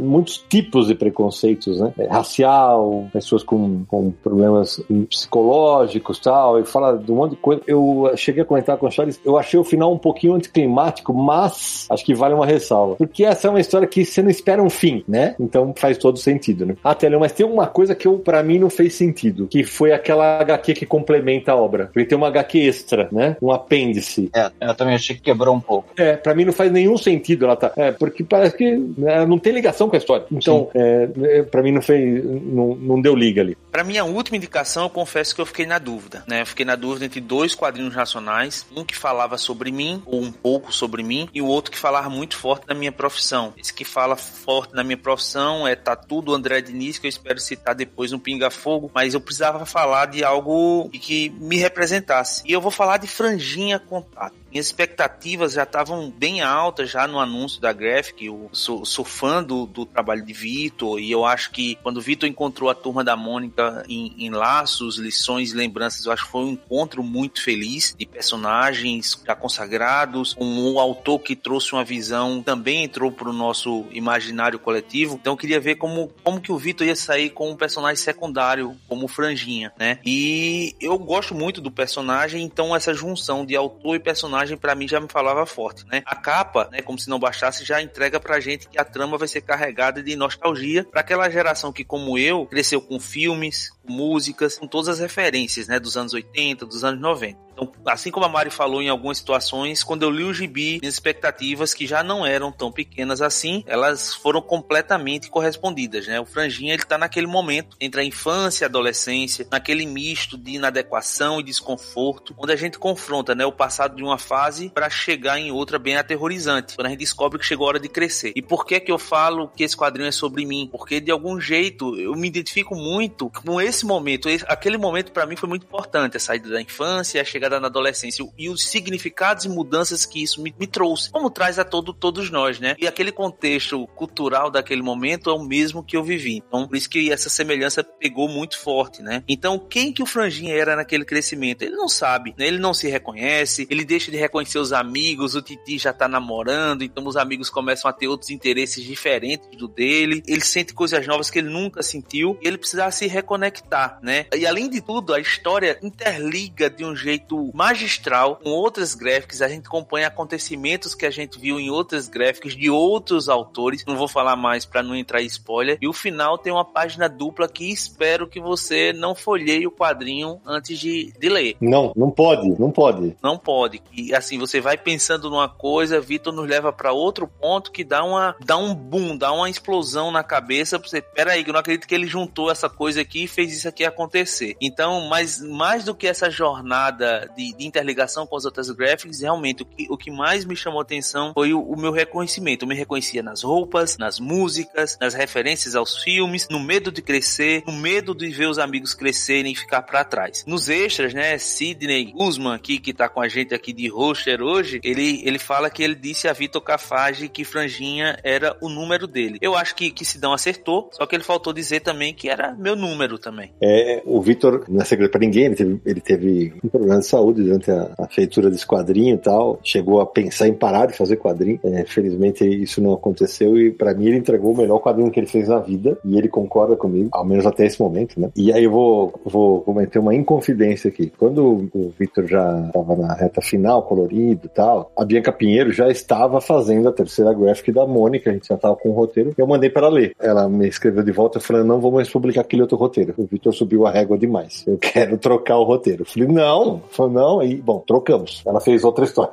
Só pra você ter ideia. é, e, e, o desenho do Victor tá um, tá um escândalo nessa HQ. Nossa, tá belíssimo, tá muito, muito lindo. Olha só, durante toda a gravação me roubaram duas indicações, hein? Isso não, vai ficar assim pro próximo ano. Então vou terminar, na minha quinta indicação, falar de um mangá, porque foi um mangá que me surpreendeu muito esse ano. Eu não sei se muita gente leu, mas eu vou comentar sobre Divina Comédia do Go Nagai. Obviamente, uma adaptação em mangá da Divina Comédia, né? Obra do Dante Alighieri, é super famoso. É, enfim, não preciso entrar em detalhes sobre a obra original. Mas o mangá me pegou muito, eu não estava esperando. Comecei a ler porque sempre tive. É engraçado, segunda vez que eu comento nesse programa a Divina Comédia, mas tudo bem. Eu ia dizer que você tá dantesco, Samir. É, rapaz. eu estou dantesco, né? E aí, cara, esse quadrinho ele mostra o próprio autor, né? O Dante Alighieri, entrando. É, assim, a viagem dele pelo inferno, pelo purgatório e pelo paraíso. O primeiro volume é sobre a jornada dele pelo inferno. E ele é guiado pelo poeta romano Virgílio. E os dois começam a viajar viajar pelo inferno e Dante, todo mundo sabe, né? O inferno de Dante são aqueles oito círculos infernais e tal. Cada círculo é responsável por um pecado que a pessoa cometeu em vida. Então, sei lá, o primeiro círculo é para pessoas que não foram batizadas, o segundo para os que cometeram luxúria, e aí vai para os próximos, né? Gula, cobiça, assassinato, adultério, e aí vai cada um indo para um círculo desse inferno. E ele vai viajando por todos os círculos, conhecendo as pessoas que foram condenadas, algumas que ele conhece, algumas não, e trocando é, experiências experiência, já conversando por que foi parar lá, o que, que aconteceu. E ele vai conhecendo tudo isso. E aí, além da história ser fiel à obra original, claro que a obra original é uma, é uma poesia, né? Não é prosa, é feito com poesias. O quadrinho não, o quadrinho é uma. É, não, não entra por esse lado de poesia, contado narrativa em quadrinhos mesmo, com diálogos mais em prosa, para um entendimento melhor e tal. Mas é engraçado como a Divina Comédia tem uma influência bem grande de mitologia grega e romana, e o próprio Gonagai, ele ele tem seu estilo artístico, mas ele é muito inspirado para a Divina Comédia nas artes do Gustave Doré, que é um pintor, ilustrador francês que no século XIX fez várias ilustrações sobre a Divina Comédia que ficaram muito famosas. Então o Gonagai pega essas, esse estilo artístico do Gustave Doré e inclusive algumas cenas são reproduzidas integralmente no mangá, né? Não, não é copiado a ilustração dele, ele desenha, mas com um traço bem inspirado no Gustavo Doré, na mesma posição e tudo. Mas o mangá todo é assim, então tem muita rachura, que é diferen, diferencia um pouco de outros trabalhos do Gonagai. Divina Comédia saiu pela editora New Pop, o segundo volume também já saiu, saiu bem no finzinho do ano, ainda não li, mas vou pegar para ler. Queria deixar registrado então esse mangá que acabou me surpreendendo. Tá no meu carrinho há tempos, e agora com essa resenha aí de Samir, com certeza eu vou, vou conferir. Bom, então eu vou fechar o serviço com um título que deu polêmica no Brasil. Um título, inclusive, literalmente. Vou falar de Como Antes, de Alfred, publicado pela Devir, porque a polêmica foi que o nome original era come prima, né? em italiano. E, e, e, o autor não queria, não queria que fosse vertido, a Devir teve que explicar que come prima no Brasil é um ato incestuoso, e aí, aí aceitou-se. O que que acontece? Na história, é, que se passa no final dos anos 50, os irmãos Fábio e Giovanni, eles vão fazer uma, uma longa jornada dentro de um Fiat 500, que é o Fiat 500, eu, eu sempre falo 500 porque era o carro que o Sérgio Bonelli tinha, né? E esse caminho que eles vão fazer, eles vão discutir muitas vezes, uma discussão que é sofrida, sabe? Vai ter muito daquele negócio dos dois ficarem em silêncio com aquela sensação de o que, que eu tô fazendo aqui, vão relembrar alguns encontros, é, e eles estão indo de volta para Itália, né? Porque o Fábio não, não visitava o país de origem fazia muitos anos. Bom, eu terminei esse quadrinho chorando, porque as palavras finais do álbum tinham uma ligação muito forte com algo que aconteceu naquela época tal. Então não vou dar, não vou, não vou dar spoiler com um amigo muito querido tal. E o quadrinho inteiro tem umas frases sobre recomeçar nos mais diversos sentidos que me, me bateram muito forte. E a maneira como o Alfred, que é francês, né, ele vai narrando a trama é muito forte. Porque ele vai inserindo uns flashbacks que são enigmáticos tal, e o traço um pouquinho mais duro, com cor pastel tal. E tem umas cenas de delírios que estão nesse traço mais abstrato, que é uma hora que tem uma conversa com um cão. O domínio narrativo do cara é absurdo. Absurdo, absurdo, absurdo. E aí os mistérios que a gente vai acompanhando dos dois irmãos durante a viagem, as brigas, tal, os diálogos, as risadas, a gente acaba embarcando na viagem com eles. É um, acho o desenho lindo, tem uma pegada do Lorenzo Matotti em algumas passagens, tal, e um clima muito de, de cinema italiano. Tem um errinho para mim que na a quarta capa da Devir fala que a história se passa nos anos 60, mas tem uma passagem no texto de que fala que é, do rádio sai um balãozinho dizendo que eles estão no dia 23 de julho de 1958. Mas fora isso, um, um bom trabalho da Devir. Eu classifico o, como antes como um gibi sobre fugas, responsabilidades, desencontros e recomeços, sobre novas oportunidades para recomeçar. É um gibi para emocionar e se emocionar fechou muito bem. Eu adoro esse quadrinho. Fiquei até com medo dele não ser citado aqui, porque é daqueles quadrinhos que são lançados bem no começo do ano. É, foi isso aí. Foi exatamente. É, que às vezes são esquecidos nas, nas listas, né? Mas é um, um baita quadrinho e é sobre isso mesmo. Sobre reconexão, sobre reencontro e onde a jornada, na verdade, ela, ela, ela é mais importante do que a chegada em si. O caminho que os personagens percorrem juntos ali. Uou! Bom, agora é o seguinte: estamos chegando na reta final, agora é pinga-fogo. A gente vai falar o nome da, porque eu sei que ficou um monte de coisa boa de fora. Então tem um monte de coisa boa de fora. Nós vamos ter que se virar aqui. Um fala seguido do outro na ordem quem tá. Nome da obra, editora, não sei se couber o autor, a gente cita. Senão a gente faz só nome da obra e editora. Vamos embora. Mari, manda mal. Então começo com As 100 Noites de Hiro, da Isabel Greenberg, que saiu pela Dark Side Books. Eu vou falar então de dois em um. O Homem que Matou Luke Luke e Luke Luke Procurado. Ambos de Mateu Bon Home saíram pela Trem Fantasma. Não, eu vou de um fim de semana ruim, né, do Ed Brubaker e Sean Phillips, que facilmente entraria também naquela minha lista de indicações anterior. Menino Rei, do Felipe Pan, Olavo Costa e Mariane Guzmão, da editora Nemo, que é a história do faraó Tutankhamon. Eu vou de My Broken Mariko, da Waka Hirako, publicado pela JBC. Eu vou de Barrela, com texto original do Plínio Marcos, adaptado para os quadrinhos pelo João Pinheiro, saiu pela Brasa. Eu vou falar de A Herança do Coronel,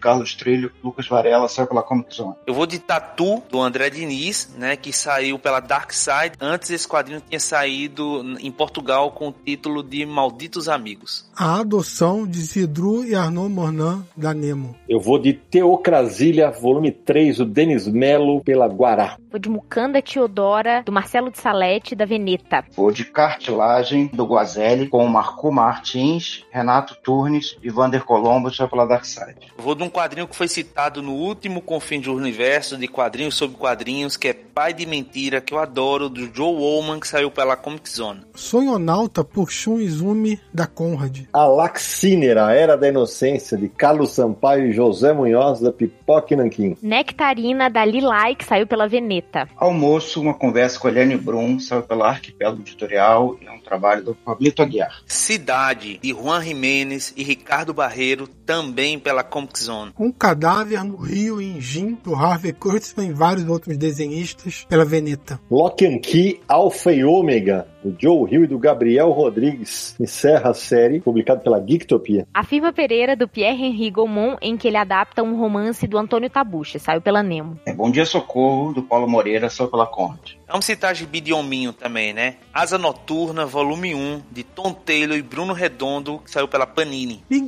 Pong, de Taio Matsumoto, mangá publicado pela JBC. Apesar de no expediente estar 2021, esse quadrinho que eu vou citar agora saiu no comecinho de 2022, que é Terra Pátria, da Nina Bunjevac, publicado pela Zarabatana. Eu vou de mangá, mais forte que a espada, do Hiroshi Hirata. Tem dois volumes, foi publicado pela Pipoca Nankin. Eu vou de Noir, saiu pela figura do Aboli e do Bernet. Eu vou citar um nacional, Quadrinhos A2 Fantasma, sensacional, independente da Criseico. A Bomba, por Didier Alcantz, Laurent Frederic Bollet e Denis Rodier, da Pipoca e Nanquim, a história sobre a criação da bomba atômica. Um que eu li no finalzinho do ano, peguei lá na, na Comic Boom, Dias Demoníacos, da Pete Momoko, publicado pela Panini, em que lendas japonesas são adaptadas para os heróis da Marvel. Veneno, de Pierre Metter e Bárbara Yellen, publicado pela Dark Side. Supergirl, Mulher do Amanhã, roteiro de Tom King, arte de Bill Zevely e cores do também brasileiro Matt Lopes. Saiu pela Panini. Guaraz, A Outra Margem, e Felipe Castilho e Monarame saiu independente. A outra história do universo DC de John Riddle, Giuseppe Camuncoli e Andrea Cucci, publicado pela Panini. Só uma explicação rápida, né? A DC tem uma história clássica chamada História do Universo DC que mostra os personagens pós-crise, como o universo se desenvolveu e tal. E essa é a outra história focado em personagens negros, como eles se colocam dentro do universo DC com preconceitos e tudo mais envolvido. Eu vou de Corto Maltese Sob o Sol da Meia-Noite, do Juan Dias Canales e do Rubem Pelerreiro, publicado pela Trem Fantasma. Vamos de A Baleia Biblioteca, do Zidru e da Judith Van Stendel, publicado pela Mob Dick. Eu vou de Nem Todo Robô, de Mark Russell e Michael Deodato Jr., só pela Comic Zone. Eu vou de A Morte Viva, de Olivier Vatin e Alberto Varanda, que saiu pela Mitos. Ótima lembrança. Pouca gente leu. Ed Game,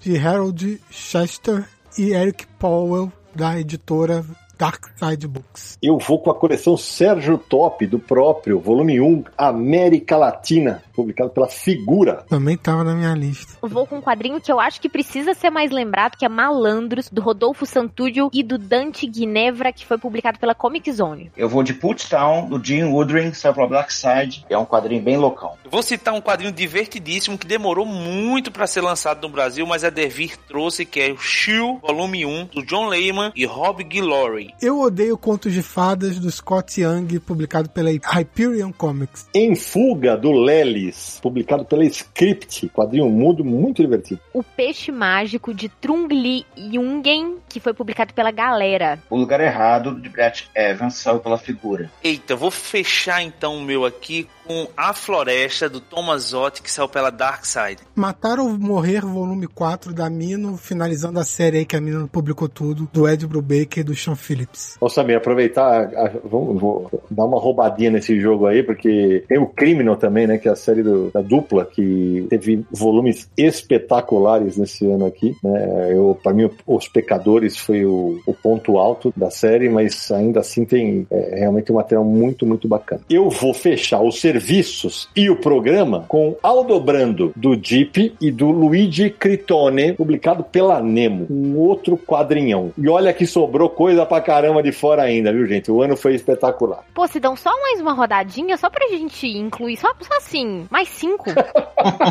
tá bom, vamos lá, vai, vai, vai. Hoje tá valendo, vambora. Vai lá, vai, Mari, manda bala. Então tá, Roses and Guns, do Thiago Assus Tortos e do Gabriel Arraes. Publicado de forma independente. Posso incluir mais um, vou incluir Quarteto Fantástico, Ciclos, do Alex Ross, saiu pela Panini, cada página é um escândalo. Eu vou citar, vou citar um que eu não esperava muita coisa e, e achei divertidíssimo, o único e eterno quadrinho do Kieron Gillen e do Dan Mora, inclusive teve na última CCXP aqui, simpaticíssimo, que saiu pela Hyperion. Eu vou falar então Astronauta Convergência do Danilo Beirute, publicado pela Panini, finalizando a grande saga espacial que ele criou aí nos últimos 10 anos. E eu vou fechar. Ai meu Deus do céu, vamos lá. Vou fechar com qual? Vai, eu vou fechar com Social Fiction da Chantal Montelier, publicado pela Comic Zone. Ô Samir, eu vou fazer uso da minha condição de rosto e vou sacanear todos vocês, porque, pô, tava passando um quadrinho aqui que foi lançado no finalzinho do ano passado, acho que merece uma menção honrosa, é o Em Busca do Team, Team Perdido, do Ricardo Leite, publicado pela Noir. Privilégios de host. Então agora passamos a régua. E olha que sobrou ainda um outro gibi bom. Você sentiu falta de algum? Manda aí, comenta aí nas redes sociais qual faltou para você.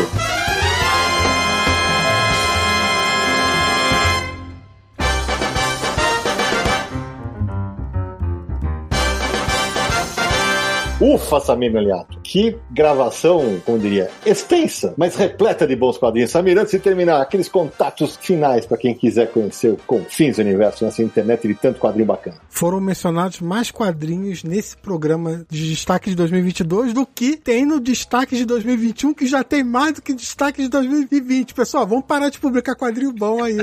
a gente vai estourar. Não, não para não, para não. Mas se você quer saber mais quadrinhos bons, ouça os episódios do Confins do Universo, podcast podcast.universohq.com 172 episódios falando de quadrinhos. Você vai descobriu muita coisa boa. Ouça também os destaques dos anos anteriores, todo ano a gente faz, então é legal relembrar também é, o que já foi publicado, às vezes você perdeu alguma coisa e você vai poder descobrir agora. Também siga lá com Fins do Universo no iTunes, no Spotify e no Deezer, você vai receber do seu aplicativo sempre que sair um novo episódio e mande mensagem pra gente, né? podcast arroba universohq.com, DDD 11 94583 5989 e visite o Universo HQ, site 23 anos no ar falando de quadrinhos, universo HQ universohq.com. Nas redes sociais é só seguir o Universo HQ no Facebook, no Twitter e no Instagram. Além do nosso canal no YouTube, onde fazemos lives e tem vídeos também, youtube.com barra Universo HQ. Só para relembrar aí pessoal também, quer se tornar um apoiador, quer fazer parte da família Confinalta, catarse.me barra Universo HQ. Mari querida, mais uma vez, obrigado por ser presença constante nesses episódios de destaques do ano. A gente sempre chama a galera que realmente lê bastante, porque é um, é um recorte que a gente sempre fez aniversário aqui. E mais uma vez, obrigado por estar aqui conosco. Eu que agradeço pelo convite. Eu parei de contar quantas vezes eu participei. e fico muito feliz com isso, de ter parado de contar, porque quer dizer que né, o número tá só crescendo e torço muito para que em 2024 a gente esteja aqui falando de 182 quadrinhos de 2022. Esse time aqui já tá escalado previamente. Télio da Vega, mais uma vez, meu querido, obrigado. Sorte que caiu na tua folga para você poder participar conosco. É, obrigado pelo convite. E foram muitos quadrinhos indicados. Acho que ano que vem a gente indica uns 500. Charlão, é, não sei, eu não sei como é que você consegue atender tanta gente e ainda ler tanto gibi. Obrigado mais uma vez, querido, por estar aqui abrilhantando nesse programa. Ah, para fazer as coisas que a gente gosta, a gente sempre arruma tempo, né? Mas é sempre um prazer estar aqui e acompanhado por ótimas companhias falando de, de gibis maravilhosos. E olha que ainda faltou coisa da gente citar e já estou começando a ler os quadrinhos pro ano que vem. Samir, querido, obrigado. A primeira gravação do ano é sempre mais longa, né? Porque esse programa é parrudo. Obrigado mais pela companhia. É isso que dá muito quadrinho bom, a gente tem que comentar. Mas o ano tá só começando, vem muito mais confins do universo por aí. É isso aí. Eu termino agradecendo a todo mundo que nos apoia, ao Samir, ao Sérgio e o Naranja que estão de folga, mas voltam no próximo Confins do Universo. Claro, a Mari, ao Charles e o Télio. E termino agradecendo por esse fantástico 2022 que a gente teve. E sigo aqui numa torcida gigante para que nosso mercado continue publicando tantos quadrinhos bons de diversas partes do planeta. E a gente se encontra no próximo episódio de Confins do Universo!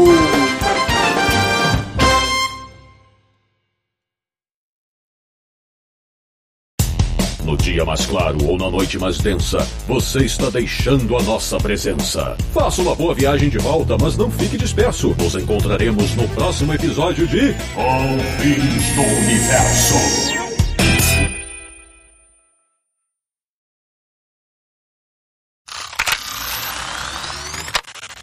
E aproveito que os autores ficaram mais conhecidos aqui, porque os vampiros passou um pouco mais despercebido, que aproveite e alguma editora lance Comer Bebê ano que vem, né? Que também é um ótimo quadrinho dos autores, menorzinho. Pera, peraí, peraí. É comer bebê ou comer e beber? Não, é comer beber. É comer bebê. Tem um, uma, uma, uma, paradinha separando só que. Mas beber do verbo beber, né? É, comer beber. Ele tá entendendo comer bebê. É, porque pareceu isso. ah, tá. É, tá, é.